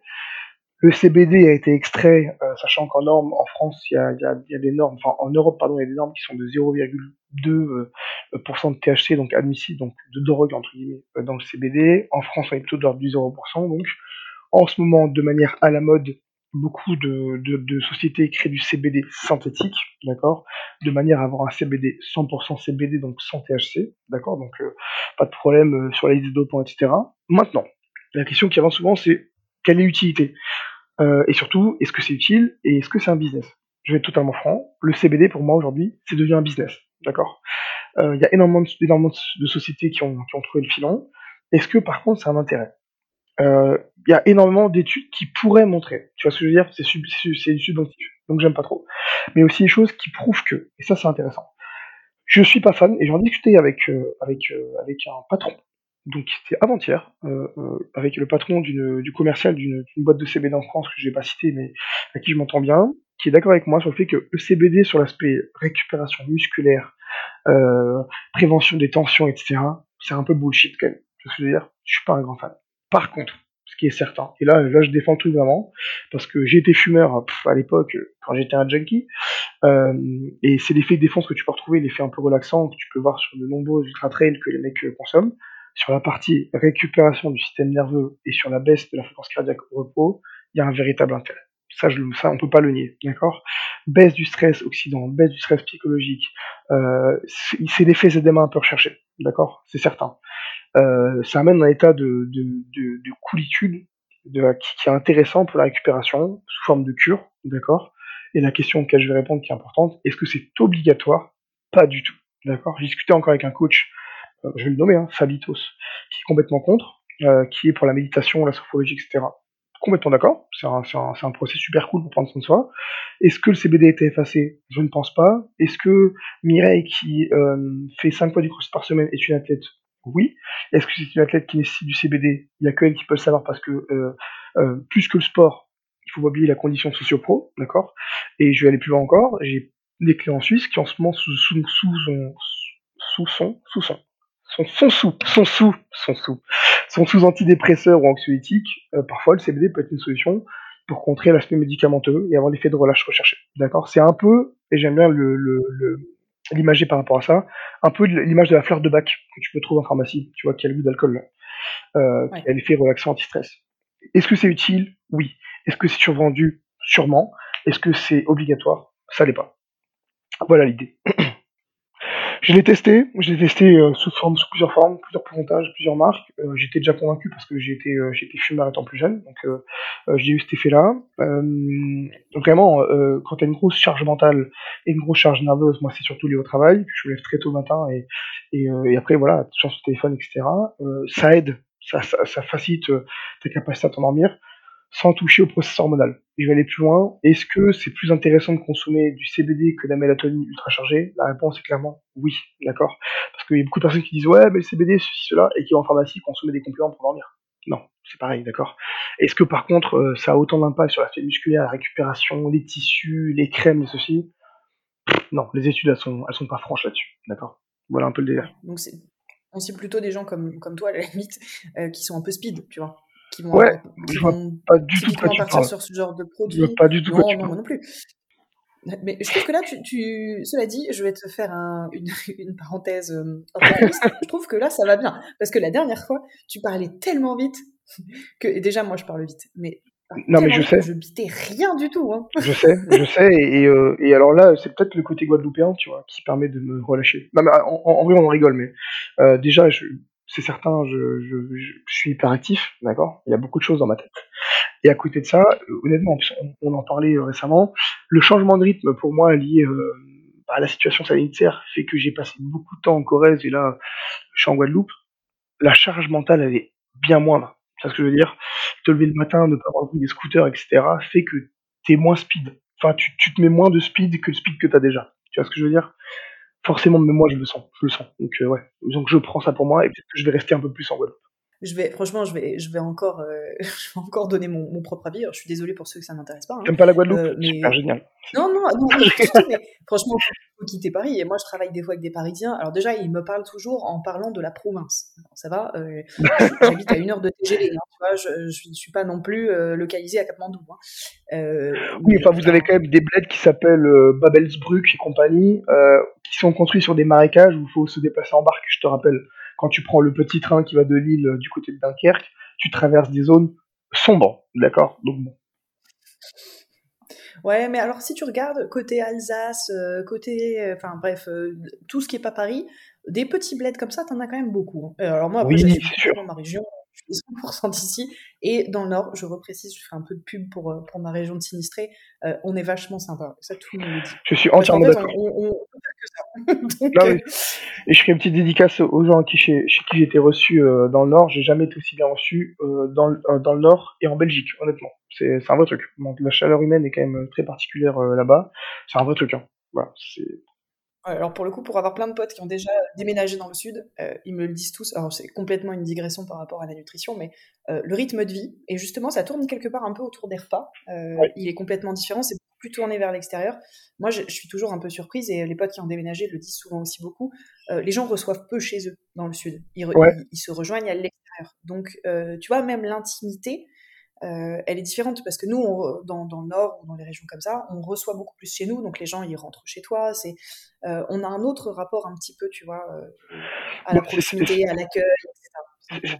C'est une digression sans, sans vraiment trop en détruire, puisque ça reste social et que c'est de la bouffe. Nous, on a le même enfin, je suis corésien, on a le même principe que, que vous en Corée, c'est qu'on reçoit beaucoup, on aime beaucoup euh, euh, amener les gens à la maison, qui viennent chez toi, le, côté de la chaleur de, voilà, de, de, ta maison, euh, faire à manger, ça se conçoit. Ce que je veux dire, je pense qu'il y a aussi une question sociale là-dedans. C'est est-ce que on préfère manger dehors, est-ce qu'on aime se montrer, est-ce qu'on aime profiter de voilà. c'est, et alors, ben, Pierre t'en parlait en plus pendant le podcast que, que, que j'ai apprécié. Euh, quand Hollande, par exemple, on t'invitait pas chez toi. Tu vois, il s'invitait pas ils sont vachement, il y a énormément de bas, énormément de bas sociales, ce qui fait que bah, pour partager un gueuleton, etc., c'est beaucoup plus compliqué. Alors que tu vois, euh, Pierre c'est le premier à aller euh, couper un camembert, t'inviter autour de sa table, et voilà. C'est, je pense qu'il y a pas mal de choses comme ça qui influent, et ça forcément d'ailleurs sur ton alimentation, parce que euh, ici on, on, est quand même un pays de bons vivants, et on a des régions qui sont quand même fort poussées sur la bouffe, d'accord, sur l'alcool également, mais le gueuleton c'est quand même très français. Bah, puis c'est c'est un rapport à la nourriture qui est très comment cadeau, tu vois. Ah, bien sûr. recevoir des gens, avoir cuisiné pour eux, c'est leur offrir quelque chose, tu vois, inconsciemment. C'est d'avoir donné de ta personne, de ton temps, etc. Ça, ça dépend chez qui tu vas. Il y en a, allez, oui, après, c'est un cadeau. Ah ouais.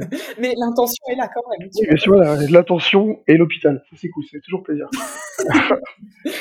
ouais, le... je, je, sais... Ah non, je sais plus le nom de ce médicament.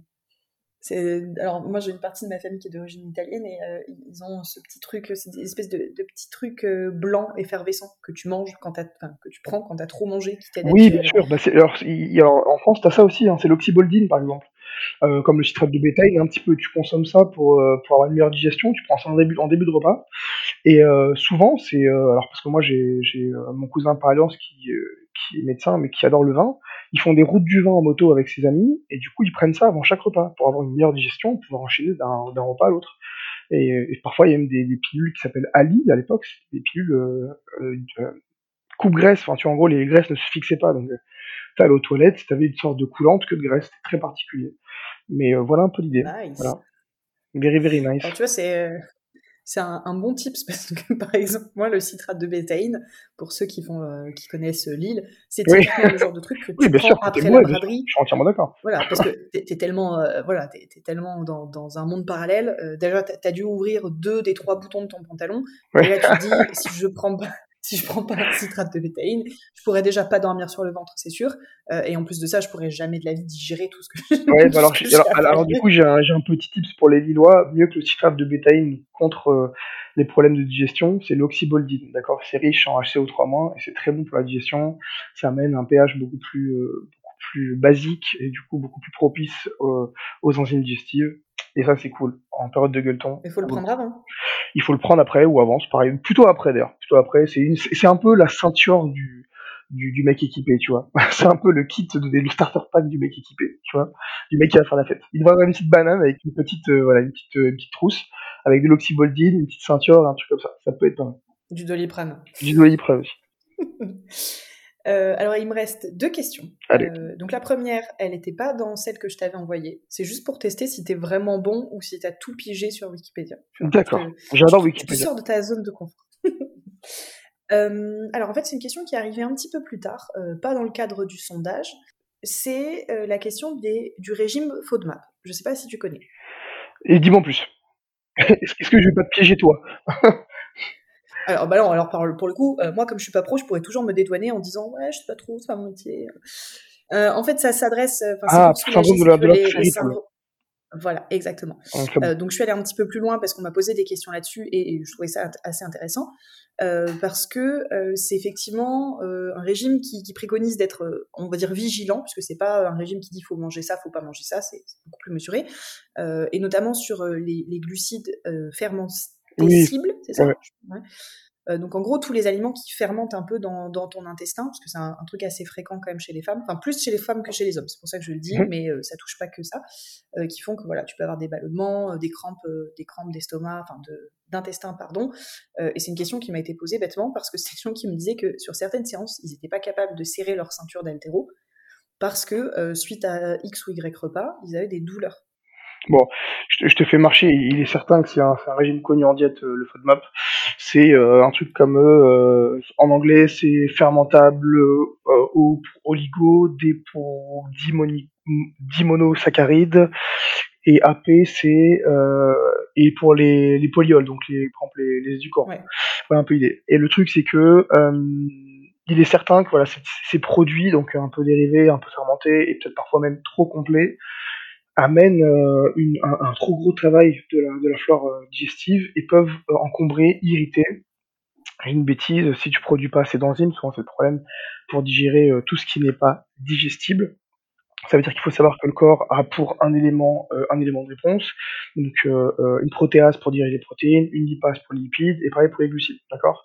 Euh, Pour les fibres et pour les éléments un peu non reconnus par le corps, donc un peu les ovnis du corps humain, d'accord? Il y a plutôt un tank d'accord Si on, peut, on peut le dire comme ça, qui va taper un peu partout. Le problème, c'est que quand la réponse est démesurée, tu vas taper un peu dans, dans, la, dans la muqueuse, ça va t'irriter, d'accord? Voilà le risque. Donc oui, euh, réduire un peu euh, ces produits donc euh, un peu irritables pour éviter les problèmes de digestion et la fatigue à l'entraînement, parce que souvent du coup ça amène une fatigue cumulée, parce que petit 1 il y a de l'inflammation et petit 2 il y a une digestion qui est beaucoup plus longue, ça peut aider, d'accord? C'est des choses qui peuvent marcher. Mais ça, c'est encore un peu un peu particulier parce que ça représente je sais pas tu comme 15% euh, des Français mais euh, souvent on va se dire euh, c'est un peu comme le gluten tu vois. On se dit merde ah bah j'ai une mauvaise digestion et au final bah je suis intolérant au gluten. Alors peut-être que la diète est tellement mauvaise que ça cache le fait que ta diète est mauvaise c'est ce que je veux dire. C'est dire vite une excuse pour dire écoute ouais, j'ai un problème de d'oligosaccharides alors qu'au final ma diète est dégueulasse. D'accord? Et peut-être tu dis une bêtise que tu as mis 50 grammes de beurre avec tes oligosaccharides tu vois le truc? Euh, c'est pas un régime de perte de poids hein, c'est vraiment un régime de bien-être donc euh, souvent pour euh, pour euh, atténuer le, les gonflements. Et je vais aller plus loin. quand vraiment c'est arrivé, il faut le traiter, d'accord? On, fait souvent du régime qu'on appelle aussi sans résidus, avec beaucoup moins de, de choses à digérer, d'accord, beaucoup plus raffiné. Et en plus de ça, par contre, souvent, le problème, c'est pas l'alimentation, c'est souvent l'hydratation. 1, 2, 3, l'hydratation c'est que si tu bois pas assez, euh, tu vas avoir des inconforts digestifs, le fait que tu n'auras pas assez de lubrifiant, l'information sera, trop durement traitée, d'accord? Et tu vas incriminer certains aliments, alors ta diète n'est pas bonne. Ça, c'est important. C'est souvent aller à la base du truc avant de se dire je suis intolérant au gluten, je suis dans le FODMAP, etc. Ça, ça me dérange. Oui, oui bah après, je pense que c'est typiquement comme le gluten, c'est le bon exemple.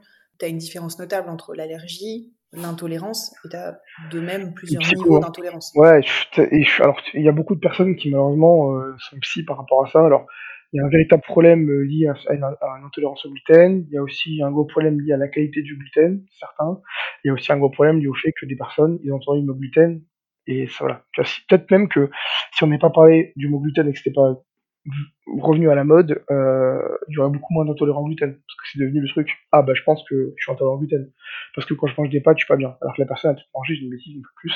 100 grammes de pâtes crues, 50 grammes de fromage. C'est ce que je veux dire? Ah ouais, j'ai un problème de digestion. Ouais, mais c'est pas forcément lié au gluten. Peut-être lié au fait qu'il y a peut-être trop de quantité et trop de graisse. C'est plein de trucs comme ça. Souvent, ça devient le, un peu le, l'excuse de la personne qui sait, qui sait pas trop comment faire. Donc bon. Ouais, ouais, non, mais c'est ça. Euh, gluten, euh, lactose aussi, j'ai l'impression. Ouais, bien sûr. Euh, ça fait partie des trucs aussi euh, qui sont tout de suite analysés, mais qui sont pas forcément euh, la seule source d'un problème. Tu vois.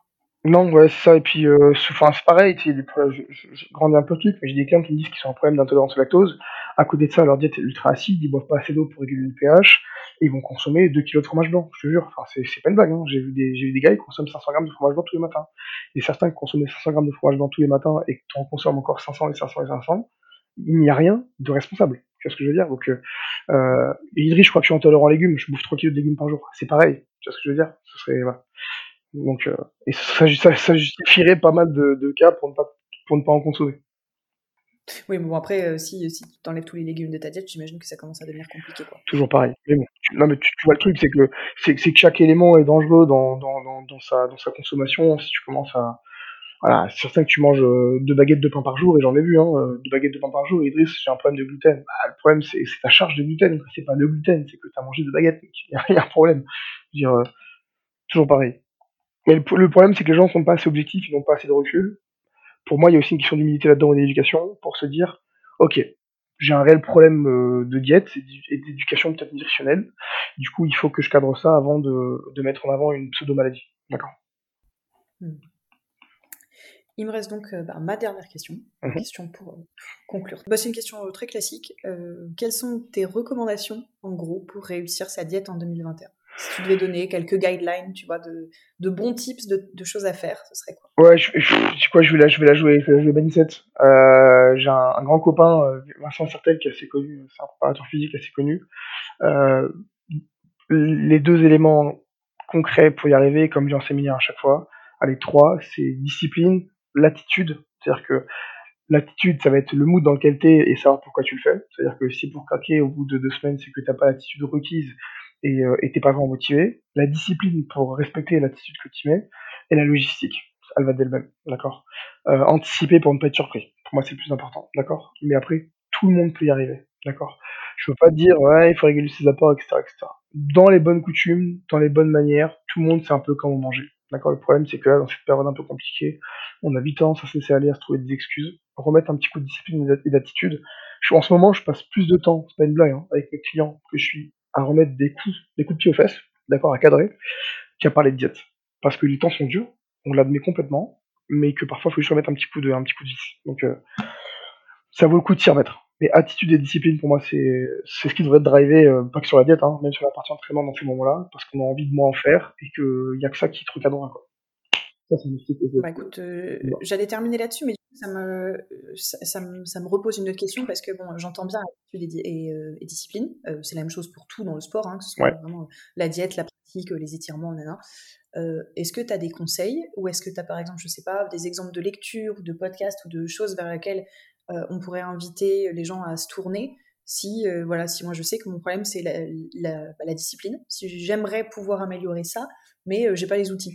Je me démotive. franchement moi je sais que je suis un peu vieux là-dessus. Déjà le matin je me récite toujours des choses.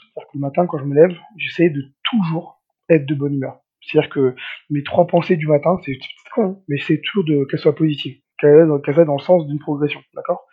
On n'a pas de quoi se plaindre. Tu vois ce que je veux dire? On, est dans une situation qui est compliquée, mais on a, si vraiment de manière relative, on voit ce qui se passe autour de nous, on n'a pas de quoi se plaindre. Il y a tellement de sujets, euh, voilà. Je pars du principe que je suis chanceux. Et petit 2, en termes de lecture, etc., moi je suis, à, je l'ancienne. Hein. Parfois je me fais des, des, des, clips de Bruce Lee ou de, Mohamed Ali, je trouve que c'est des génies, tu vois. Et plus récemment et plus sérieusement, euh, mon pote bah, Vincent Certel, qui est, il a fait un podcast qui s'appelle Ça dit quoi Super podcast avec des mecs super inspirants. Et on a avec Marine Leleu, donc voilà, qui, que beaucoup connaîtront sur le podcast, qui est juste génial moi je, je kiffe bien, d'accord? Euh, Pareil, hein, moi le mec qui est un des plus gros mentals que je connais, je fais des dédicaces là-dessus, c'est Pierre Macron, c'est mon coach, qui a un mindset euh, d'enfoiré, et parfois juste lui parler, ça me rebooste. Donc voilà, fait partie du jeu, et euh, je pense qu'on a tous besoin donc s'inspirer des autres, ça devient, sans forcément s'identifier, mais s'inspirer des autres, c'est, c'est un bon début pour réussir, voir autre chose. Je pense qu'il faut juste faire ce qui fait du bien, euh, mais là où je te rejoins par contre, c'est que sur la partie euh, euh, identification et, et, juste inspiration. Euh, moi, j'ai des gens que, que j'admire pour ce qu'ils font, et juste parfois, je me dis, écoute, si ce qu'ils disent, c'est vrai, du moins, ils, ont un process de vérité, juste qu'ils prêchent euh, une parole positive, bah, c'est cool, c'est apprendre, tu ce que je veux dire, c'est juste apprendre, c'est écouter. Euh, on n'a pas de quoi se plaindre. Il euh, y, a plein de, y a plein de gens en ce moment qui, qui font des choses super. Là, là où je suis, je suis fan du confinement, c'est que ça a amené une telle, une telle, un tel engouement de, je parle, dans la créativité des gens. J'ai vu des trucs mais à la con. Hein. J'ai vu des mecs qui ont, mm. qui ont, qui ont fait des dominos dans leur maison. C'est des trucs cons, mais juste qui donnent le sourire. Et c'est juste qui, ça fait du bien. Prends ça et, et, et amplifie-le. C'est des trucs qui font du bien, d'accord? Si on commence à phaser sur les choses qui vont mal, putain, bah écoute, on va t'envoyer autre part, tu vois. Il y a d'autres pays du, monde, et c'est très classique comme discours, hein. mais il y a vraiment des trucs, des, mm. des, des, lieux où on galère. Donc euh, ici, on n'a pas trop de quoi se plaindre. Donc à partir de là, bon. Non, mais moi je rejoins aussi cette, cette espèce de mantra un petit peu, tu vois. C'est très Pinterest à nouveau, mais. Euh, c'est très Pinterest, j'adore Pinterest, j'adore Pinterest. Jamais tout le monde adore Pinterest. Euh, c'est déjà Pinterest Ikea, c'est la base. c'est un truc très féminin. mais de, de, on devrait tous avoir des coachs sur certains domaines, tu vois. Et euh, si c'est pas des coachs que tu payes pour qu'ils te suivent vraiment au jour le jour, des, des gens où tu sais que euh, si tu manques d'inspiration ou tu te poses certaines questions, eux, ils ont les réponses. Ah oui, alors moi j'appelle ça des piliers, c'est-à-dire que parfois je, sais que pour, pour, pour des personnes, j'essaie d'en être un dans, dans ma dimension, euh, tu vois, la, bonne attitude et c'est le but du jeu aussi quand, quand t'es coach dans mon domaine, dans des coachs comme êtes coach, d'inspirer, parce que les gens disent putain, ouais, tu sais, là j'étais blessé, donc je me suis pété le pied, je continue à m'entraîner, et puis il toujours, j'ai mes clients au téléphone super, euh, super avenant, ça va bien et tout. J'ai dit, mais moi je suis très motivé, euh, je peux pas faire le bas, bah, je peux démonter le haut, j'aurai un deux de Golgoth, et puis c'est tout, tu vois. Il me dit putain, bah ça fait du bien en temps, je, je m'en motiver, pas de problème. à côté de ça, pour moi me motiver, parfois je lève la tête, et je te dis, quand je prends Vincent Sartel, Pierre Macron, ma mère ou mon père, qui sont, qui pour moi sont les personnes les plus inspirantes vraiment euh, que j'ai dans ma vie et qui, qui drive le truc, putain, bah, je relativise, quoi, tu vois. Et ça me fait du bien. Parce que ces gens-là ne, ne me bougent pas de mindset, ils sont solides. Et si eux tiennent le coup dans une situation qui est aussi dure pour eux que pour nous, alors on peut le faire. Fin d'histoire. Tu vois le truc? Pour moi, c'est super important. Oui, bah c'est pareil, hein, ça fait encore très Pinterest, mais euh, on, dit souvent qu'on est. Alors, j'ai plus le chiffre en tête parce que moi, je, tu vois, comme quoi, je, je, regarde Pinterest et en même temps la télé, donc voilà, super. La somme de, euh, je crois que c'est les, les, cinq personnes avec qui on passe le plus de temps. Ouais, on va dire que c'est cinq. Ouais, ouais, c'est possible en fait, c'est carrément vrai. Hein. C'est vrai que, tu vois, des fois, t'arrêtes de côtoyer certaines personnes parce que tu te rends compte qu'en fait, quand t'es avec elles, ça fait que critiquer, etc. Enfin, c'est une perte de temps. Et à l'inverse, t'as des potes, des fois, tu te dis, alors, sans qu'ils soient en train de te, dire ce que toi t'as à faire, mais ils, te tirent vachement vers le haut, euh, ne serait-ce que par la valeur d'exemple. sans s'en rendre compte. C'est exactement, c'est exactement ça. C'est que j'ai un meilleurs amis, euh, pareil, juste la valeur d'exemple. Il me montre autant de choses, j'admire autant de choses chez lui, dans ce qu'il fait, que l'inversement. Donc on, se tire là-dessus. Mais sans en parler, tu vois. Juste que moi, parfois, je le rage, je me dis, waouh, putain, c'est stylé, tu vois. Et ça me fait du bien. Tu vois ce que je veux dire? T'es pas obligé de lui dire, t'es pas obligé de t'admirer. Tu vois, je suis- Vincent, c'est un très bon copain, et je dis pas toujours, putain, tu m'inspires. On s'y prendrait la grosse tête, euh, laisse tomber. Mais tu vois, je le regarde, t'es vraiment le mec que je voudrais être un peu plus tard, et, enfin, et voilà.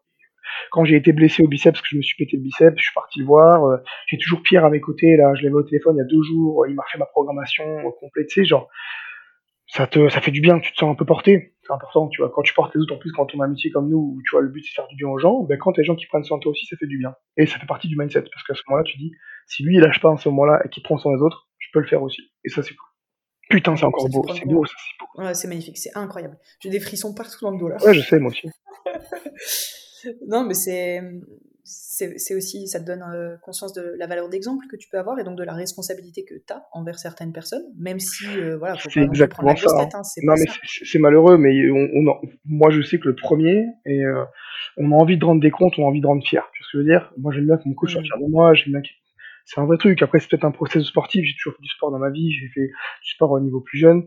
Euh, j'ai besoin, tu vois, et parfois quand j'ai honte de pas avoir fait les choses, ben j'en parle pas à Pierre, tu vois. C'est des trucs à con. Mais genre, et je sais que mes clients c'est pareil moi. Tu vois, ils ont besoin de de d'être de tape sur les doigts. Ils ont pas envie d'entendre ce qu'ils ont envie d'entendre. Ils ont besoin de- d'être cadrés. Et euh, ça passe par le fait qu'ils veulent pas nous rendre fiers, parce que peut-être que c'est un peu différent sur la diète, mais au moins euh, dire écoute, euh, par transfert via moi, je me rends fier. Tu vois ce que je veux dire? Et c'est peut-être ça le, le truc principal, c'est de, c'est de, de se voir dans la glace et, de- se dire putain, bah, ok, bah, je suis la personne que j'ai envie d'être. Putain, et ça c'est encore super beau, super beau. C'est incroyable. Incroyable. Non, mais après, tu vois, pour conclure, mais euh, moi, si- vraiment, si je devais résumer ça, je, je pense que tous les métiers de service qui se rapportent au coaching, que ce soit euh, du coaching sportif, du coaching de nutrition, etc., euh, les gens, ce qu'ils achètent, au-delà de, bah, de- d'un service de qualité, dans l'accompagnement, etc., souvent, c'est aussi un peu d'estime de soi. Tu vois, Mais moi, bien sûr. beaucoup de gens, euh, quand je vois comment ils travaillent, ils n'ont pas vraiment besoin de moi, tu vois. Je comprends pourquoi ils font appel à moi, parce que euh, voilà, ils ils ont pas envie de faire leur prog, ils savent pas forcément le faire, etc. Euh, ce qu'ils ont envie, c'est d'avoir dans leur boîte mail le PDF précis avec les attentes, les retours, etc. Mais en même temps, ce qui est, le contrat non écrit, c'est euh, quand ils vont arriver face à la difficulté, moi en l'occurrence dans l'altéro, quand ils ont peur de certaines barres ou quand ils, ils sont sur des plateaux, ce qu'ils attendent de moi aussi, c'est que je les encourage. Parce que Ah, mais je- s'ils avaient le même plan, mais sans moi, Ça pas pas. le même mais non. résultat, par exemple. Souvent, ils arrivent de manière inconsciente à te dire euh, j'ai envie que tu effaces en moi ce qui me fait peur et faire ressortir en moi ce qu'il y a de meilleur. Parce que je sais que tu Mm. peux le faire et que tu vas croire en moi là où moi j'y arrive pas. Tu vois ce que je veux dire? Et ils apprennent à reprendre confiance et pour moi, c'est souvent de l'image. Donc ça marche comme ça. Et, euh, et c'est un bon moyen de transfert. hein. Ça, c'est c'est du beau coaching quand on, quand, on est là. J'aime bien. Ah mais grave, grave. Et, et je trouve que justement, c'est vraiment... euh, Enfin moi, je, je le- m'en rends vachement compte que vraiment ce, rapport à l'estime de soi, euh, il est très réciproque. C'est-à-dire que quand moi j'ai un athlète qui arrive à faire un truc qu'il faisait pas au début du suivi ou qui était son objectif, admettons, euh, bah alors déjà moi je suis très contente parce que j'ai réussi à l'amener où il voulait. Donc moi personnellement, si je, si je m'auto-évalue, bon bah je suis plutôt dans le positif, Mhm. donc ça c'est cool. Mais en même temps, je, je suis et fière et, euh, et je partage vachement cette réussite. Ah, bien sûr. Bah oui. Donc, c'est un kiff de voir quelqu'un faire un record ou, euh, ou de réussir son truc euh, et d'avoir contribué à. C'est exactement ça. ça. La reconnaissance Moi, passive, c'est la base. tu. Bien sûr. Mais c'est ça se fait du bien. Moi, je, moi, je marche qu'à ça. Quand, et euh, je suis pas, je suis pas de vendeur et je suis, je suis plutôt dur, mais quand tu reçois des messages, t'as- comment dire, même des, des trucs forts, hein, t'as changé ma vie, ou t'as, je regrette pas, ou bien humainement, tu. Pour moi, c'est l'humain avant tout, et ça fait du bien. Moi, je me dis parfois, quand c'est dur, je me dis, Putain, c'est pour ça que je fais ce métier-là, tu vois. Et je me verrais pas faire autre chose que du coaching dans mon domaine, bien aider les gens, avoir contribué, comme tu viens de si bien de dire, contribuer à leur objectif, à les rendre, à, à vraiment, à, pas dire les rendre meilleurs, ça va faire trop bateau, mais à ce qu'ils se sentent mieux, c'est cool, c'est vraiment cool, c'est gratifiant, c'est gratifiant. Ouais, euh, non mais c'est voilà, ce sera le mot de la fin et celui-ci est beau. vraiment parfait. euh, bah écoute, du coup, je vais te. Il doit être quelle heure là chez toi? 7h30 8h Il est 7h36 et, euh, et voilà. Tu vas pas à la mer quand même là. Si, non, alors non, j'ai d'abord j'ai deux rendez-vous téléphoniques et ensuite euh, on a une sortie bateau en effet. Voilà. Putain. Et je peux te dire, là, je suis enfermé dans ma chambre parce qu'ils sont levés gentiment, qu'il fait très beau dehors. Voilà, je suis désolé pour ça. Et je suis en short. Vive la France. Alors, je peux te dire que moi, euh, je me suis habillée. Alors, je, j'imagine. je- je me suis habillée alors qu'on est dimanche et que tu ne me vois pas. Donc, euh, tu vois, comme quoi je te porte quand même un profond respect. Et ça, c'est beau. Et, euh, et il neige dehors. Donc, Mais je suis torse nu avec une cravate pour montrer mon respect. Sache-le. Et ça, c'est beau. T'es gigolo ou quoi Ouais, ce que je veux dire, en le disant, je me suis dit, c'est très bizarre. Est-ce que le mec va pas sortir d'un gâteau comme ça? On ne sait pas. D'accord? On ne sait pas. La vie est faite de, est de surprises. Merci à toi, encore une fois. Euh, deuxième épisode, mais euh, toujours, toujours aussi contente de t'avoir sur, euh, sur ce genre Un de plaisir. choses. On sera peut-être amené, je pense, à en refaire, parce que sûr. mesure des questions que je reçois, choix, c'est sûr. On se reverra, Cyril.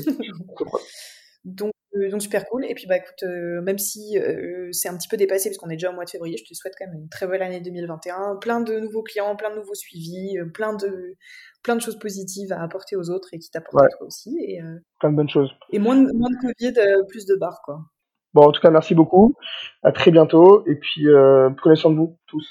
Cyril. J'espère que cet épisode vous a plu et qu'il vous a permis d'en apprendre un peu plus sur les best practices du meal prep en pleine crise Covid, mais également sur les précautions à prendre en vue de la reprise.